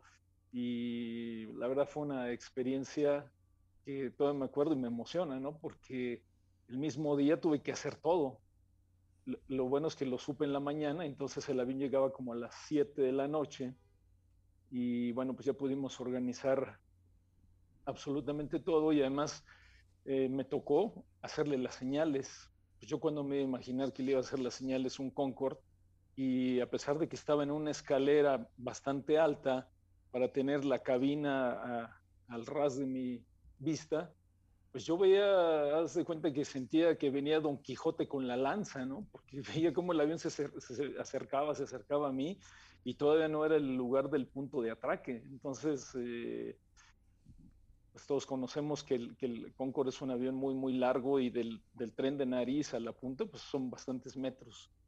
Eh, ya después de pasada esa experiencia que casi me salía el corazón, pues ya fue un poco más eh, relajante el, ya hacer todo el procedimiento que habíamos practicado, eh, que bajaran los pasajeros, que, que cada quien hiciera lo que le tocaba. Y pues al término de ese día, pues la última actividad fue remolcar el avión y que el avión se fuera a dormir al hangar de Mexicana. Ahí estuvo el día siguiente y al tercer día, como, como Diosito, pues se levantó, ¿verdad? ya estaba todo organizado para que el avión saliera. Eh, el representante British me dijo, bueno, pues es tuyo, ¿no? Todo hazte cargo de todo yo le pregunté, oye, ¿y cómo vamos a distribuir el equipaje? No, pues tú ya lo viste en el curso. Tú distribúyelo como creas que sea conveniente. Casualmente, en ese, ese, después de esa cuestión, el vuelo tuvo más gasto de combustible, ¿no? sí, probablemente. Eh, ahí lo que él me dio toda la libertad y el Concorde tiene un compartimento, de hecho son dos compartimentos pequeños, unos belly, eh, que van en la panza del avión, pero no son muy, muy grandes esos compartimentos. Entonces ahí va parte del equipaje, ahí distribuimos una parte y la mayoría va en la parte trasera. Después de las últimas filas y del galley, atrás del galley va el compartimento, entonces ahí ya deposité con mi gente, les dije cuántas piezas de equipaje, cómo se debería de acomodar y pues ya, anoté en un papelito cuántas piezas, cuántos kilos y me dice, ok, pues ahora vamos con los pilotos. Ya llegamos con los pilotos y les pasé las cantidades, eh, les di los números que, que, habíamos hecho. Y ya por ese entonces, pues era un avión tan avanzado como lo, ha, lo, han comentado, tan avanzado que además de que tenía ya su FMS, eh, tenía un sistema para el cálculo de, de pesos, de trim, de eh, todos sus, sus, pesos de despegue, ¿no? Entonces, yo le di al dato el, el piloto, el piloto nada más los ingresó eh, y al, después de, te, de, darle enter, hagan de cuenta que salió un ticket de restaurante, un, un ticket de supermercado, y ahí ya venían los pesos del avión, los pesos máximos, el peso y balance, absolutamente todo. En cinco minutos estaba ya aquello hecho. Obviamente el avión censaba también automáticamente su combustible. Recuerdo que el vuelo hacia Kingston, ahorita que mencionaban de sus altos costos, eh, cargó, bueno, tuvo eh, combustible fue de 90 mil toneladas para un vuelo que pues eh, no es de más de, de, cuatro horas a velocidades normales, ¿no? Entonces, eh, sí, sí consumía bastante combustible, pero bueno, era el Concorde, ¿no? Y fue, la verdad, una experiencia increíble eh, sí, un avión un poco incómodo para trabajar porque pues, sí, los compartimentos son pequeños. Eh, yo me fui a tomar unas fotos a la cabina y es como si entraras a un embudo, ¿no? Se va haciendo aquello más pequeño. Cuando llegas al puesto de los pilotos, pues ya estás todo ahí doblado para poder sobre todo, tú, sobre todo tú que eres muy alto. Y, y, y, principalmente yo. No se vayan a pelear, nada más respondan fría y tranquilamente. ¿Cuál fue más representativo en el mundo? British o Air France? Depende hablando, del país. hablando de Concord. Depende del país. Yo creo que en México el Ah, no, en México, de en México pues no hay duda, ¿no? Air Sí, sí, sí, definitivamente. yo creo que está muy, muy balanceado 50-50, ¿eh? porque tuvo una imagen muy, muy importante en Nueva York. ¿En qué La política? gente que viaja seguido, era impresionante cuando llegabas del aeropuerto Kennedy hacia Manhattan, que pasas el túnel por abajo del río y llegabas y el primer anuncio que veías era el Concorde British Airways. Entonces yo creo que estaba muy balanceado alrededor del mundo. Sí, alrededor del mundo sí, pero para México definitivamente era Air France, no hay, no hay, no hay otra. No lo dije yo. Sí, no, no, no, es que es la realidad. Ya, ya, Eh, ya te ¿cuánta llevaron, gente no se este, iba? Poncho, ya fuiste a la 380, ya, ya no necesitas. No, pero te he de, te he de decir que si me vuelves a preguntar qué avión me gusta más, del A380 y el Concorde, definitivamente el Concorde. Sí, Ah, claro. claro, claro. Claro. muy No hay, no, hay, no hay punto de comparación por muy superjet que sea la, la gran tecnología que tiene, pero el Concorde es un avión único. Y después de ese vuelo, eh, creo que fue el año 92 cuando British reanuda la, la ruta a México, trae precisamente el Concorde para el vuelo inaugural, hacen creo incluso un Acapulco. Eh, no, para- se llama un vuelo Fly to Nowhere. Entonces invitaban a la gente para hacer un loop al Pacífico, donde volaban supersónicos, regresaban a Ciudad de México, pero no, no iban a ningún lado. Era Así es. como experiencia. Sí, y, y entonces fue cuando volvió a regresar el Concorde British, de ahí nunca más regresó y pues este, ya también eh, ya no volaba a México Air France. No. Muy Sí, bien, mi, mi estimado Poncho, sabemos que, y, y nos dijiste que, que tenías poco tiempo. Este, si, si gustas quedarte adelante, podemos continuar con la plática. Este, pero si no, pues te agradecemos el tiempo. Ahorita que ya nos vamos a ir a, a otro A corte. corte. Este, pues cuando gustes, ya sabes que aquí estamos con los micrófonos abiertos para platicar de cualquier tema también relacionado con, con la aviación. Aquí cuando quieras te damos No, el sí. asiento de, de aquí de mi izquierda, de, de mis dos copartícipes, porque no sirven para mucho, pero bueno. No, no, no, ahorita todavía me puedo quedar unos minutitos este, acompañándolos. Excelente, pues vamos a, entonces a un corte, mi estimado productor, vamos al corte, son las 3.16 de la tarde, estamos transmitiendo aquí en Vive Radio, esto es vuelo y estilo, vamos y regresamos. En un momento, en un momento regresamos, vuelo y estilo.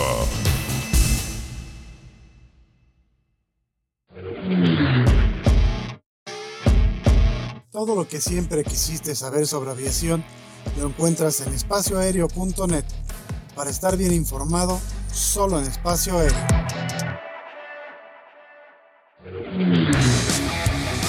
Media International Group te lleva a lo más recóndito en el mundo de la aviación. Entérate por nosotros de lo que no te dirán otros medios. Encuéntranos en Facebook como Media International Group. Soy Jesús Núñez. Desde siempre me ha apasionado el fascinante mundo de la aviación. Acompáñeme a compartir con ustedes la experiencia única de volar. Aquí, en vuelo libre, donde se vive la pasión por volar.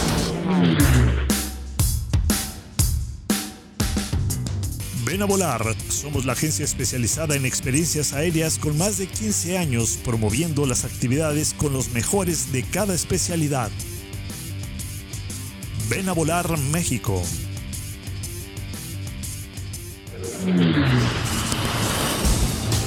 Gracias, gracias por continuar con nosotros. Vuelo y estilo.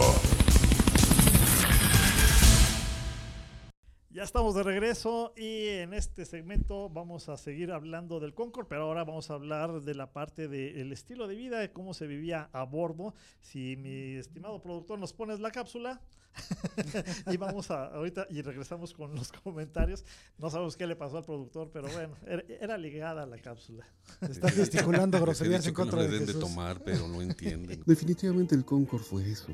Un estilo de vida del que millones no se pudieron sustraer ya fuese volando en él o simplemente admirándolo al surcar el infinito. En los 22 aviones que se construyeron estuvo el trabajo de diseñadores tan importantes como Terence Conran, Raymond Loewy y André Putman, o Christian Lacroix, por ejemplo. Cada aeronave tenía un interior diferente, lo que alimentaba la sensación de exclusividad y lujo. De ahí que Terence Conran los reseñara como el objeto más hermoso y apasionante creado por el hombre, seductor e increíblemente elegante. Y mientras Rolex, la belleza convertida en reloj, se promovía como el complemento ideal para volar, por su parte, Elton John anunciaba sus conciertos como los más ruidosos que el Congo. Para ellas pasajeras, viajar en el supersónico representaba la mejor pasarela de la vida, donde lucir sus modelos adquiridos especialmente para el vuelo. Ellos, caballeros, salvo excepciones entre artistas e intelectuales, a nadie más se le podía ocurrir realizar el viaje sin traje y corbata. ¿Cómo desmerecer ante la elegancia de las azafatas, el decorado de las salas lounge, la tipografía que decoraba la librea, las etiquetas para las manteletas y la portada de los menús? Todo ello objeto de un calculado estudio previo de mercado. Basta preguntar a la casa Jean encargada en 1976 para diseñar el uniforme de la sobrecarga, desde el vuelo inaugural, por supuesto. Así es la exquisitez cuando se compagina con la elegancia. Y de ahí el desfile de diseñadores, los mejores del mundo, como Pierre Cardin, Carven, Nina Ricci y Gress, entre otros, quienes por temporada se encargaban de vestir al personal del Congo. El menú del supersónico era digno de restaurantes de lujo. Entre los platillos ofrecía ensalada de langosta, trufas, pastel de salmón ahumado o pechuga de gallina guineana. Y para dar cuenta de tan preciado menú, se le pidió al famoso Raymond Loewy el diseño de la cubertería, de la que más de una vez el desfachatado Andy Warhol calificaría como fascinante. Son una obra de arte y no debe dar pena robarse algunas para recuerdo. Vaya, eso llegó a declarar el controvertido artista. Hasta las vajillas, bueno, hasta las vajillas fueron obra de grandes diseñadores en diferentes épocas en que se vivieron muchos cambios y transformaciones. Cava y alimentos merecieron un espacio aparte que se le concedió al Concord para almacenar en, exclusiva sus productos, manteniéndoles con la temperatura ideal para evitar estropicios, sobre todo en ese elixir inventado por los dioses como es la champaña. De la que no me lo van a creer, pero durante los vuelos de servicio del supersónico se consumieron en vuelo más de un millón de botellas. ¿Sí? Escucharon bien, un millón de botellas de champán se consumieron en el Concorde. Vaya, en lo personal, no he llevado la cuenta, pero por supuesto que son un poco menos. Mi conclusión sería que clase, prestancia y elegancia son atributos que no se compran con todo el dinero del mundo y que en su momento definieron un estilo de vida llamado Concorde. Pues seguimos escuchando. No, bueno, ya- ya- ya, se quedó con una botella de champán. Exacto. Se me, se me hace que el productor es el que anda con la botella de champán. Sí, yo no se la mandé, ¿eh? A mí no me dieron. Ya, todos coincidimos. Y bueno, champán, ¿verdad? Ah, ah, otras ocasiones ha sido cerveza. O pulque, ¿no? Hasta pulque lo hemos encontrado. El alcohol de la farmacia este. Él es metódico, entonces no hay problema. Pues en la parte de estilo de vida, mi estimado José Mario, el Concorde pues, definitivamente fue el glamour de los cielos. eh, el, volar, pues, era otro, otro, otro rollo, como dicen por ahí. Era la cereza del pastel, como decimos entre nosotros los compañeros que laboramos para Air France. Realmente era un estilo de vida, como bien lo decía la cápsula, ¿no? No era tanto el volar en Concorde, sino que tenías que llevar un reflejo de un estilo de vida. Y eso se reflejaba y justo la compañía entendió muy bien que finalmente éramos embajadores del país, éramos eh, el espejo donde se reflejaban muchas de las costumbres, actitudes de la gastronomía de Francia, que era el país eh, obviamente de bandera de la aerolínea, y que no se reflejaba únicamente en la vida a bordo. También tenías las salas de última espera cuando llegabas al salón VIP famoso, muy famoso el salón de Nueva York, donde obviamente pues se reflejaba desde ahí, desde la manera en que hacías tu registro y de, hacías el check-in para abordar, la asignación de asiento, el pasar a la sala VIP que tenía que ser decorada obviamente por uno de los decoradores de más prestigio en el momento en, en, en Francia o en el mundo, porque se lanzaban concursos a nivel internacional para ver quién vestía a esos salones y el glamour que llegaba en los últimos años a tener exactamente la sala VIP de, de, de Kennedy, del aeropuerto John F. Kennedy, la sala de Air France da exactamente frente a las pistas y se permitían el lujo de tener dos aeronaves enfrente, porque si llegase a fallar una, ellos te garantizaban que volabas en el otro, siempre un vuelo en Concorde. Y las demás características que había solamente una clase. Todas las aeronaves tienen o primera o la suprimieron y es business premium o business class o etcétera. En Concorde era clase supersónica. Entonces no había nada más, eran dos cabinas y en cada una de las dos cabinas se trataba de reflejar pues el arte de vivre de Francia, ¿no? O sea, la gastronomía, lo que era el diseño, bien lo mencionaban en la cápsula, todos los diseñadores de moda, Jean Patou fue el primero que lanzó el, uniforme que únicamente vestían las sobrecargos o sobrecargos que viajaban en Concorde, no los demás. Después de ello vino Nina Ricci que también creó el uniforme especial únicamente y exclusivo para Concorde y diseñadores de interiorismo también para hacer ese viaje, aunque fuera corto de tres horas y media, el mejor de los espacios. Se recurría a los mejores materiales. André Putman, que era una de las grandes diseñadoras interioristas francesas, fue la encargada de hacer el, la última remodelación y el último diseño de Concorde, en donde se utilizó, es, venía muy a la moda cuando empezaba esto en los años eh, 80 más o menos, donde era el utilizar nuevamente materiales naturales. Entonces, la mantelería era de lino irlandés, que era el mejor, el que más resistía, el que menos se arrugaba. La vajilla, por supuesto, de porcelana Limoges, exclusiva únicamente para Concorde.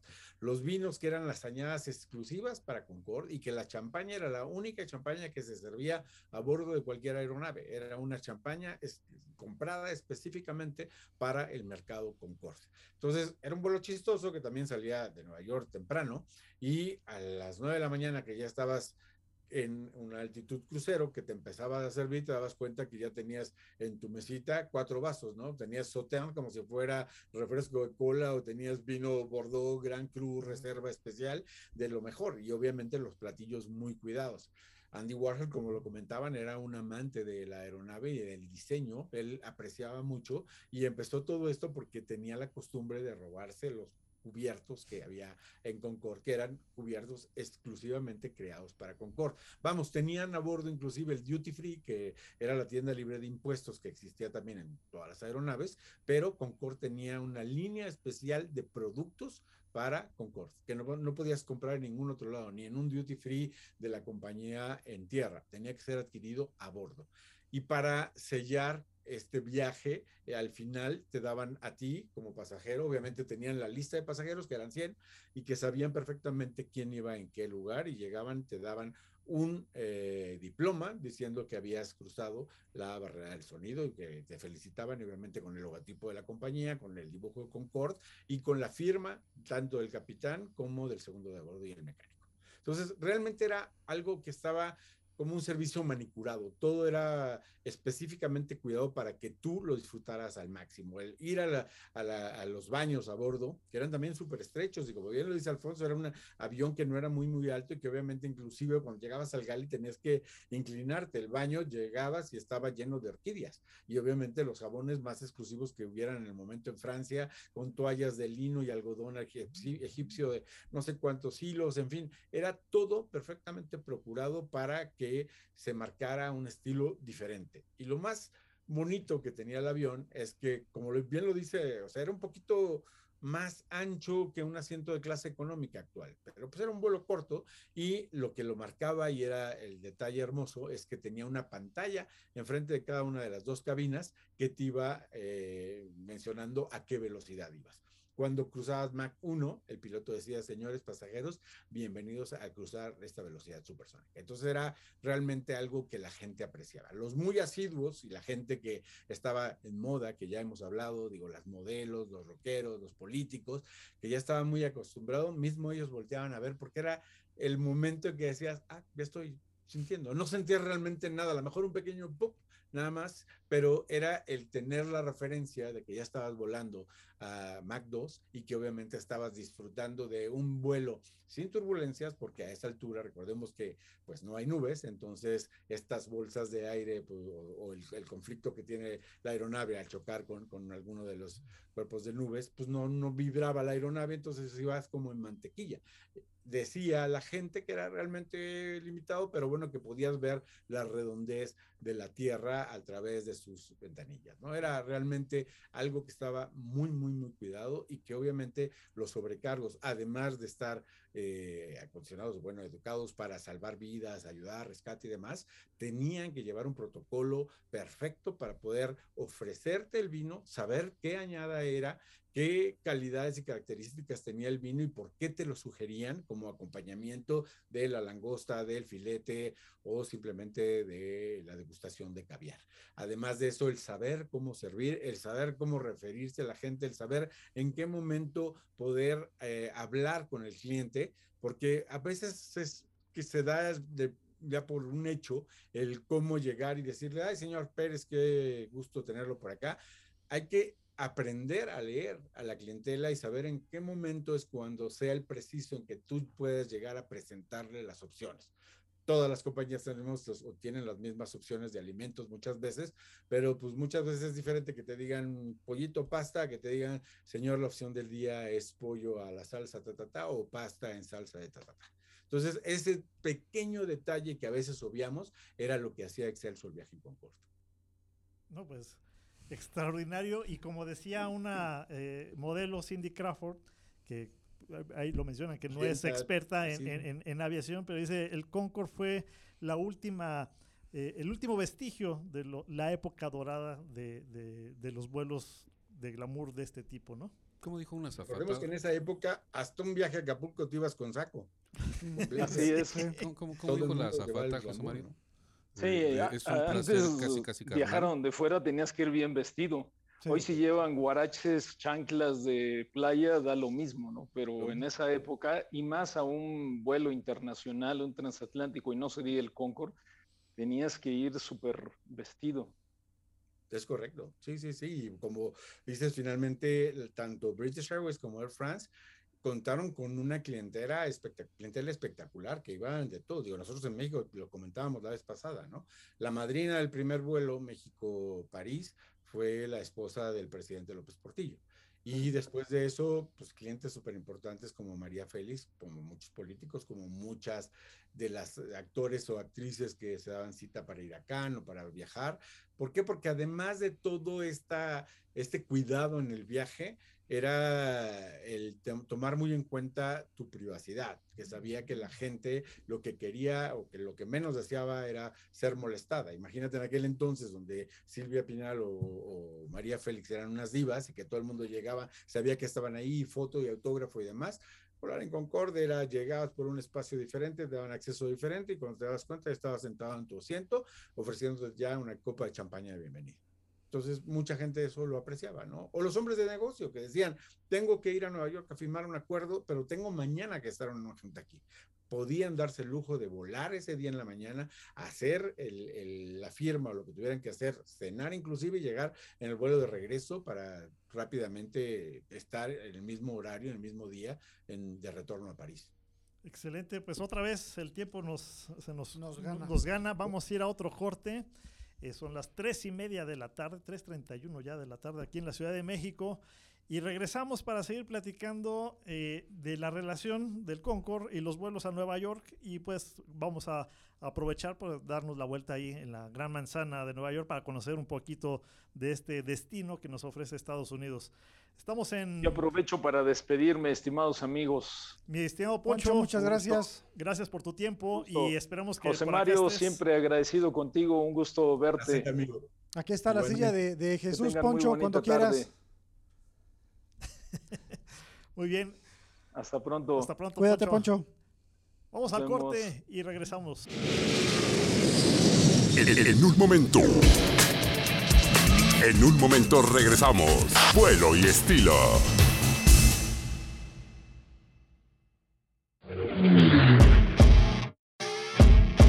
Todo lo que siempre quisiste saber sobre aviación lo encuentras en espacioaéreo.net. Para estar bien informado, solo en espacio aéreo.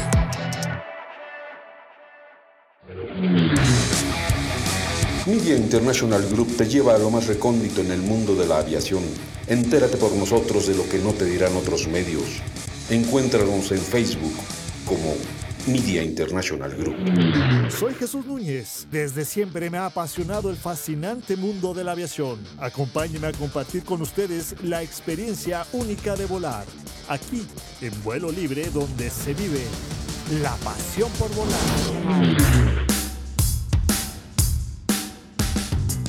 Ven a volar. Somos la agencia especializada en experiencias aéreas con más de 15 años promoviendo las actividades con los mejores de cada especialidad.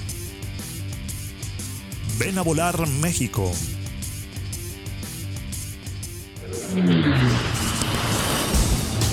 Gracias, gracias por continuar con nosotros. Vuelo y estilo. Estos zapatos vagabundos anhelan perderse justo en el corazón de eso. Nueva York, Nueva York. Y así amanecí este jueves, amigos, de vuelo y estilo. Como dice la canción de Frank Sinatra, dispuesto a dar una vuelta por la Gran Manzana, como también se le conoce a la urbe neoyorquina. Porque puedes vivir en cualquier país del mundo, pero llegar y pararse en la Quinta Avenida, por ejemplo, llena de lujosos apartamentos, de mansiones que hicieron historia, sus grandes tiendas, su cercanía a Central Park. Ni hablar, la Quinta Avenida es el símbolo de la bonanza económica de Nueva York. Que si te gustan los museos, pues nada más tienes algo así para visitar, más de 100, y todos absolutamente diferentes. Por ejemplo, el Museo de Arte Moderno, el Museo Metropolitano de Arte, The Cloisters, que es de arte medieval, Brooklyn Museum, eh, su nombre lo dice, donde, donde está ubicado el eh, MoMA PS1, un museo dedicado a las últimas tendencias de arte contemporáneo, y el Museo de Historia Natural, de, eh, obviamente en Nueva York, el Guggenheim Museum, situado en el Upper East Side, con su catálogo de las colecciones más influyentes del mundo en cuanto a arte moderno se refiere. Nos acabamos el programa sin salir de los museos, amigas y amigos. Considerada una de las ciudades más cosmopolitas del mundo, tiene desde los clásicos hot dogs y sus enormes hamburguesas hasta las comidas más sofisticadas del planeta. Esta ciudad es todo un referente del street food y en Manhattan pueden comer en cada esquina las 24 horas del día. Imprescindible la visita a la Estatua de la Libertad. Te recomiendo tomar el primer ferry de la mañana para ir a saludar a Lady Liberty y conocer su historia evitando los tumultos de la tarde el Empire State y el Top of the Rocks, infaltables en la agenda para tener una vista panorámica del horizonte de Nueva York el Bajo Manhattan y la Gran Manzana. Central Park, todo un espectáculo con sus cuatro grandes lagos. La mítica pista de patinaje, el zoológico, Tavern of the Green, el restaurante más famoso del parque, y el centro comercial, considerado por muchos como el paseo principal. Pues sí, las compras, obviamente. Aunque tiene todavía más atractivos. Pero también les digo que si van a Nueva York y no adquieren boletos con antelación para ver las principales obras de teatro que se exhiben en Broadway, entonces no tienen perdón.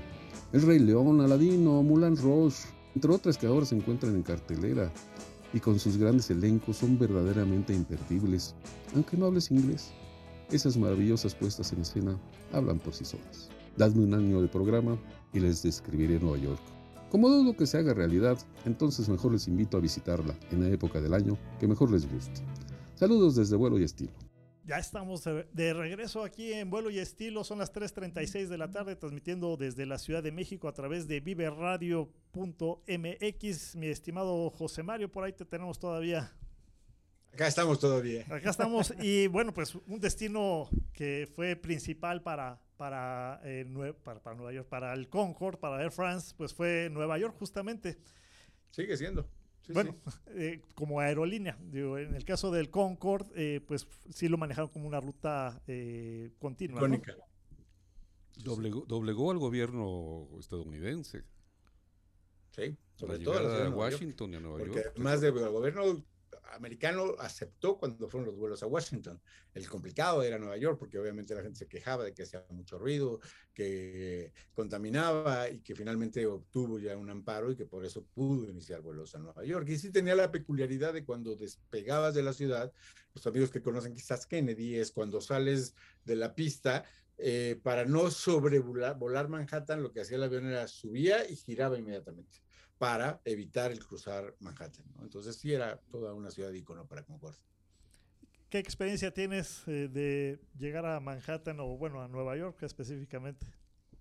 Es realmente una ciudad impactante. Hay dos ciudades favoritas en, en, el mundo que podría llegar en cualquier momento, a cualquier día, que son París y Nueva York. Nueva York es realmente el crisol de culturas impresionante. Encuentras cocina de todo el mundo, museos de cualquier índole. Es caminar por barrios diferentes e irte eh, empapando de todas las características locales. Ya estés en barrio chino, que pases a, a Little Italy, que es una calle que simplemente los divide y es cambiar totalmente de escenario en nuevos barrios, en Soho, en The Heights, en, es una ciudad que realmente ofrece todo lo que el viajero pueda necesitar, querer o haber imaginado. Además de todo lo que habían mencionado ustedes anteriormente, todos los iconos de la Quinta Avenida, Central Park, etcétera, pero que siempre vas a encontrar ir a Bronx a una eh, sesión o a una ceremonia en las iglesias protestantes, algo extraordinario, o ir a las nuevas tendencias que están en el Soho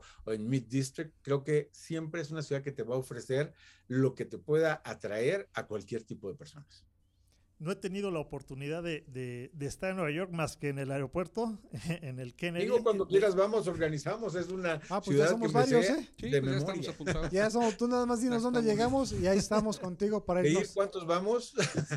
Fíjate que algo muy chistoso. Yo, la verdad es que con esto de la cuestión de la pandemia, obvio, tenía miedo como todo el mundo, pero por azares del destino continué viajando. Y bueno, uno de los destinos primeros que viajé fue a Nueva York cuando estaba realmente todo, pues, en una situación álgida que nadie sabía si viajar o no. Y Nueva York era una gozada impresionante porque quienes hayan viajado, siempre está el ruido de fondo de las sirenas, de los claxonazos, de la gente, del bullicio. Llegabas y no había ruido había todavía espacio en todos los restaurantes que quisiera, fuera el más sofisticado, hasta el carrito de hot dogs en la calle. La gente estaba muy amable porque estaba empezando a recibir gente de turistas y fue realmente una época que disfrutamos impresionantemente porque era poder vivir a tu tiempo, a tus anchas, claro, con restricciones de la mascarilla, de no poder entrar a interiores, de tener este sistema que tenemos también en nuestro país, que se les permite a los restaurantes colocar en la acera mesas con un techito y demás, pero que reflejaban el espíritu de cada uno de los barrios. Llegabas a Chinatown y pues era más hechizo, llegabas obviamente a Quinta Avenida y eran restaurantes que tenían una terraza impecable como si estuvieras en cualquier parte del mundo, ¿no? Es, es una ciudad que se vivió y que supo supo adaptarse como nuestras ciudades, como Cancún, como Guadalajara, como Monterrey, como Ciudad de México mismo, a estas eh, restricciones de pandemia. José Mario, se nos corta el enlace. Un gustazo estar nuevamente contigo. Si, Un placer. Y cuando gusten, amigos, aquí me encuentran para lo que quieran que hablemos. Fuerte abrazo, José Mario. José Mario, muchas gracias por tu tiempo y conocimiento aquí en la materia de la aviación y los destinos, por supuesto. José Mario, CEO, director general y fundador de la agencia Esencia de Relaciones Públicas, justamente enfocados también a promover todo el tema del turismo, eh, entre otras cosas, pero bueno, una de las especialidades pues es el turismo. Y, y pues... Esperamos los boletos de avión, ¿eh, José Mario? Ya se nos fue José Mario. Ahora sí ya se nos fue. bueno, ya, ya se. Ya, ya me escuchó, ¿verdad? yo ya me voy. Ya, si ya no está José Mario, yo ya Bueno, me pero ya, ya tenemos ahí el compromiso de, ¿Qué, de qué? organizar, ¿eh? Por eso no me Si no, gustan no. los hombres, por falsos y mentirosos como tú. Primero, ay, ya me vaya, ya que va a estar José Mario. José Mario, no pon atención, Ah, eh, que sé ay, que está mira, siguiendo mira, la, mira. la transmisión. Mira, el hipócrita que tenemos aquí al lado, ¿eh? Pero bueno, entonces ya quedamos que vamos a organizarnos. Hay que ir a Nueva York. eh, es un, sí, es uno de los destinos que a mí me llama mucho la atención. No tuve la oportunidad de salir del aeropuerto porque íbamos eh, a París y tu- hicimos escala en, eh, ahí en, el- en Bueno, Nueva York. Como, como bien dijo José Mario, ¿qué le pides a París? No, bueno, Digo, no, no, no, pero digo, eh, Nueva York, pues sí es un destino que vale la pena, Vale la pena. de dedicarle ahí algunos días. Hay muchos atractivos que, que- que visitar. Es y una de las ciudades más cosmopolitas del mundo. En Pues su momento fue la más cosmopolita del pues es mundo. que, Ahora ¿cuánta ya gente eh, migrante llegó ahí? Sí, sí, sí, totalmente. Era compuesta por diferentes nacionalidades. Sí, y aparte te queda muy cerca Canadá, Washington, entonces hay mucho que, que poder ver ahí. Pues ya nada más vamos a esperar los boletos, pues yo creo que de Air France. no, Sí, José María. no, no nos vaya a salir con que esperemos a que vuelva a volar el Concorde. No, digo, me conformo con pues un triple siete o no sé, ¿no? Cualquiera de No, esos. pues un 380. y de ahí nos es- brincamos el charco y nos vamos a. El 380 es a- para a el, para, este, el pópulo, ¿no? Sí, pero aquí ya no queda. Ya- aquí ya ya no- no, ya llega no el llega. 380. Ya. Ya no. Por eso, bueno, aquí en su país. Puro ¿no? triple 7. Y como nos quedaron a deber este, eh, el vuelo, eh, aquella ocasión del vuelo inaugural de la 380, bueno, no pude, pero lo pueden compensar con el vuelo a Nueva York, ¿no? Sí, sí, sí. sí. Estamos dicen? abiertos, estamos abiertos a cualquier. Sí, sigan Yo creo que lo que costaba el boleto a, a- a París, eh, pues lo compensamos con tres boletos a Nueva York, ¿no? Sí, ándale pues. Ajá, igual que el sector, igual que muchas cosas que No, nos yo no estoy diciendo que yo lo voy a regalar. yo estoy diciendo que nos Oye, lo por cierto, por cierto, ¿cuándo se va a hacer eh, la mecánica para regalar? Dinámica, vuelo. La dinámica. El vuelo. ¿Y yo qué dije? Mecánica. ¿Y cómo dijiste? Dinámica. ¿Y yo qué dije? Mecánica. Ay, no. Ay, chavo del 8. Ay, chavo del 8. Bueno, Es- es que es Bueno, también- no, miren, para, para que entren a, a- a- Estamos hablando de Nueva York, espérate. Ah, bueno, sí. Luego te quejas. Pero bueno, los que quieran conocer más del destino de Nueva York, qué hacer, qué atractivos, dónde visitar, eh, eh, todo lo que se puedan imaginar de, de que ofrece el destino de Nueva York, pueden entrar a una página que es eh,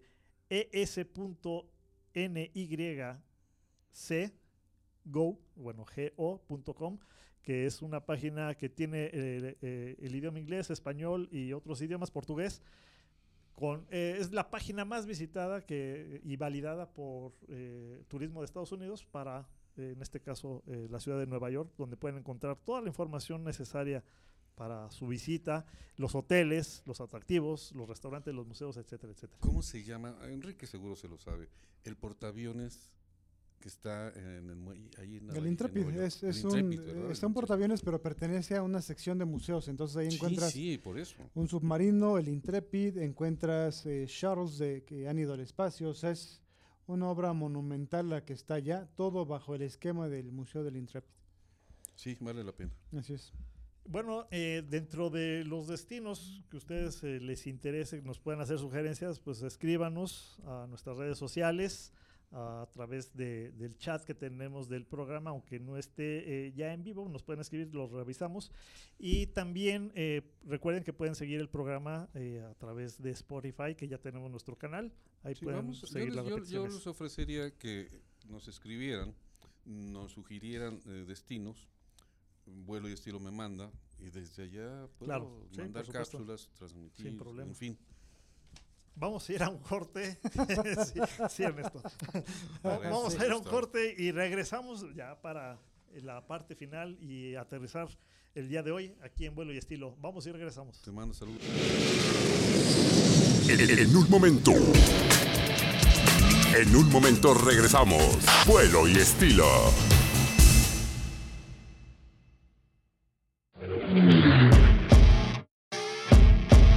Todo lo que siempre quisiste saber sobre aviación lo encuentras en espacioaéreo.net. Para estar bien informado, solo en espacio aéreo.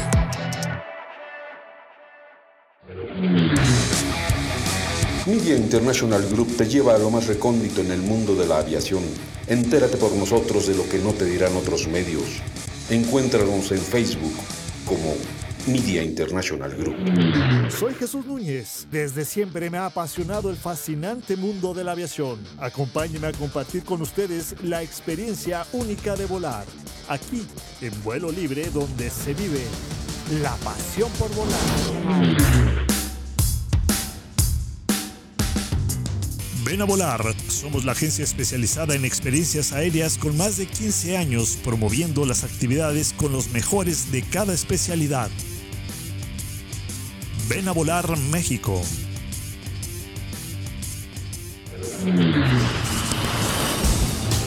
Gracias, gracias por continuar con nosotros. Vuelo y estilo.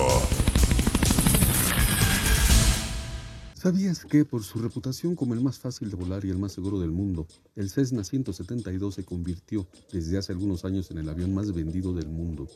Debido a la confianza depositada por escuelas y pilotos privados, al punto en que si existen, serán pocos los pilotos del orbe que no han volado un Cessna 172. Fabricado desde 1956 por la empresa Cessna, originaria de Kansas en los Estados Unidos, hasta la fecha se han entregado más de 45 mil unidades, lo que le convierte en el avión más exitoso de la historia, por encima de cualquier Boeing, Airbus o el que se puedan imaginar.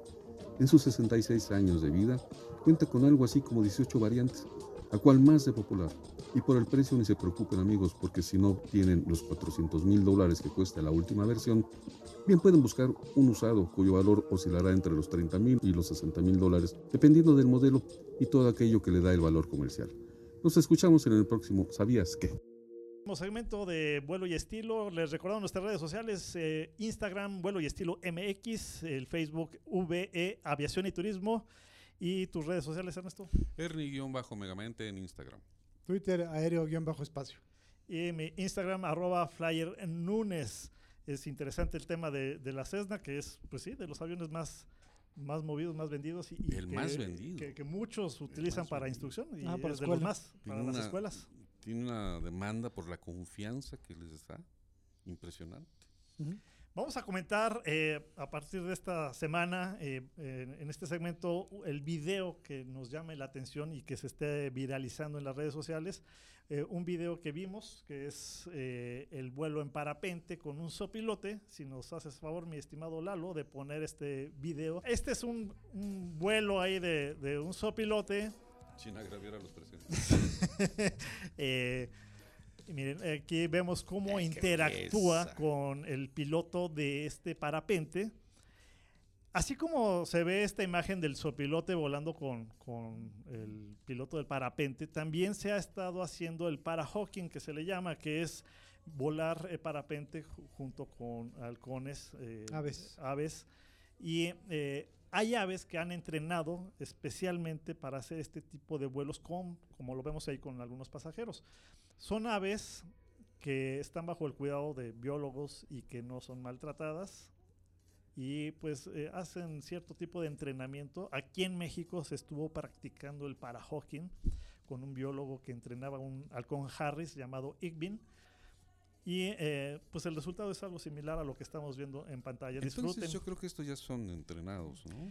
Sí, podría Muy ser, probablemente porque ya está acostumbrado al contacto, Al contacto con el con humano. el humano. Sí, ya sabe lo que tiene que hacer, dónde posarse. Y si está en el entrenado- otro video llega a posarse en el bastón Así es. y algo le... Le dan como de comer. Le dan Sí. de comer. parece. Si está. Si, Ahí o en sea, Aún el- así tiene su mérito. si ¿eh? es- no, Mira, no, no, tiene, tiene mucho mérito mucho porque mérito. son animales salvajes. Y si llegó a pasar esto es porque es un ave que estuvo eh, posiblemente en algún problema y la recuperaron, la, la- la ayudaron a sanar y por supuesto pues a- a- aportan en esta situación y la ayudan a volver a su hábitat natural, ¿no? Y eh, de paso pues se entrenan con, con el ave para volar juntos. Y es lo que ha Bueno. pasado aquí en México y estuvo pasando en México con este tema del parahawking. Eh, esta ave, el, el halcón Harris, fue recuperado, se lo entregaron a, a Eric, en- Eric Montesinos, biólogo, la, la cuidó, la, ahora sí que la volvió a poner en actividad para que siguiera volando y después pues eh, se estuvo entrenando. ¿Cuánto nos queda, mi estimado? Cinco. Ah, bueno, entonces seguimos platicando. Bueno, saludos a todos los que están en los diferentes portales. Charlie, Juan Pablo, a mí mismo, ah, a Germán Esquivel. Bueno, ya no, pues, sí, pues, bueno. sí. Pues sí, mano, como te decía, mano. Sí, gra- gracias a todos los que nos escriben, mi estimado Juan Pablo. Este, un abrazote hasta Guadalajara, allá en Guanajuato. Muchas gracias a, a Charlie Brown que nos escribe. Eh, Germán, Germán Esquivel. Ah, por cierto, tenemos ¿cómo- cómo La dinámica. La dinámica, ¿ya sabes? Eh, ¿Mandé? No, bueno. ¿Me No, puedes bueno. repetir la pregunta? Por eso no regalamos Sí. nada. Oigan, Habíamos dicho, yo soy el único que trabaja. sí, habíamos dicho eh, que, que- que- que íbamos a decir hoy la manera La de ganar. dinámica. La Sí, dinámica. no la traemos. Bueno, ¿qué nos sugieren? Há- Háganos la sugerencia de cómo quieren que regalemos el vuelo. Eso Ya, que oyeron ya, fue ya. el productor. Ya se puso pesado el productor, ¿eh? es que está sobrio. No le hagan caso. No, bueno, está, ya bueno, está vamos a hacer una cosa, vamos a aceptar las sugerencias a través de las redes sociales para que ahora sí, la próxima semana, Sí, digamos la dinámica, ¿no? pretexto. Y este y eh, ya demos el ganador, bueno, la dinámica para ganarse el vuelo. Es por cierto, este próximo domingo ya ¿Cuándo es el Día del Padre, ¿no? Este Sí, domingo. es el día del padre ya. Este que viene. Este que viene, sí. pasado Este mañana. El que es 19 20, ¿no? ¿Qué es? 19. Hoy estamos a 16, 17, 18, 19. El sí. 19 de, de- de junio es este próximo domingo, ya es el Día del Padre, así es que lo que nos quieran regalar, ¿Y a ustedes qué? ¿Los van a dar permiso de algo? ¿No? pues no sé. Cuando menos que no laven A, trastes. a lo mejor esta- este domingo no me toca hacer el desayuno. No, no nos toca planchar. No, pues ¿No? qué aburrido, ¿no? ¿Y entonces quién crees que va a planchar y a lavar? O sea, por Bueno, favor. a él nada más le gusta lavar. Es que es No, más ya me atoré yo solo, ya mejor me callo. Ay, de veras. Pero sí, lo que necesiten que, pues, o que quieran regalarnos más bien, mandarnos ahí no, sin problema, nos mandan, Nos mandan a volar. sí, o más lejos. Bueno, Eh, ya ustedes escriban, nos sugieran, a ver qué hacemos. No, pero va a ser todo un espacio, todo, todo un segmento dedicado a la mecánica de, de cómo se va a regalar Ahora sí, la próxima la semana. próxima semana. Muy bien, pues ya lo vamos a anotar. Ahora sí, sin falta, lo vamos a, a- a- a- a plasmar y a proponer la próxima semana. Es que de veras, amigos, como ustedes no lo saben, no lo saben, pero soy el único que trabaja realmente. Soy el único que, que- que- que hace el programa. Ellos nada más dan la cara aquí al frente. Pero que todo hace, produce, posproduce, todo, soy yo, amigos. Claro, claro. Por cierto, eh, tenemos eh, para quienes nos siguen a través de Facebook las imágenes del vuelo en esta Cessna de 172 de nuestro amigo Germán Esquivel. Quien quiera Ah, pues vivir la de- experiencia de B-Pilot, eh, su página, pueden eh, acercarse y contactarlo para vivir esta experiencia y regalar el vuelo este domingo para el Día del Padre. Somos tres, nos pueden regalar el vuelo también. También, ¿por Sí, qué ¿no? no? Sí, ¿sí? Y ya les, les platicamos cómo, qué tal se vive la experiencia. de volar, de- de- de pilotar, más bien.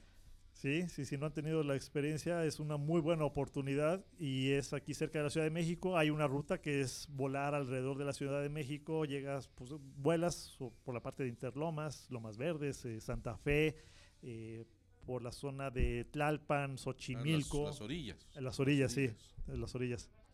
Este, o puedes ir hacia la zona de Teotihuacán, eh, Santa Lucía. O sea, depende, bueno, ya también se pueden hacer vuelos en ruta, ¿no? A Morelia, Toluca, a Cuernavaca, a cualquier otra ciudad. Y en esos vuelos en ruta que también te permitirían... Volar, sí, claro. Volar. Sí, Sí. sí, sí, tener los controles. Y bueno, pues ahora sí, ya nos vamos a, a despedir. Ya estamos en la recta final, en la aproximación a nuestro destino final. Pues comentarios eh, para finalizar tus redes sociales nuevamente. Eh, ¿Cuál es, cuál es mi Ya se durmió. Ya se nos va el Eh, tiempo eh, de Bueno, ver. Ernie- Ernie-megamente en Instagram. El espacio aéreo es aéreo, bien bajo espacio. Y mi Instagram, arroba Flyer Nunes. A ver si nos ayudan a llegar a, a los 10 seguidores esta semana. el Instagram del Pues sí. programa, arroba eh, vuelo y estilo MX. Hoy sí, ni mi mujer se ganó la comida. Hoy Con no, razón no no va a comer. teléfono. No, Sí, no. Habla, habla, por favor, habla. No, ¿para qué? A lo mejor interrumpo algo. Muy bien amigos, muchas gracias y nos vemos, nos escuchamos la próxima semana. Recuerden que pueden escuchar este programa en nuestras redes sociales y en Spotify también. Gracias. Bye. Gracias. Adiós. Bye. Señor Bonito. productor, señor Cuídense. productor, gracias.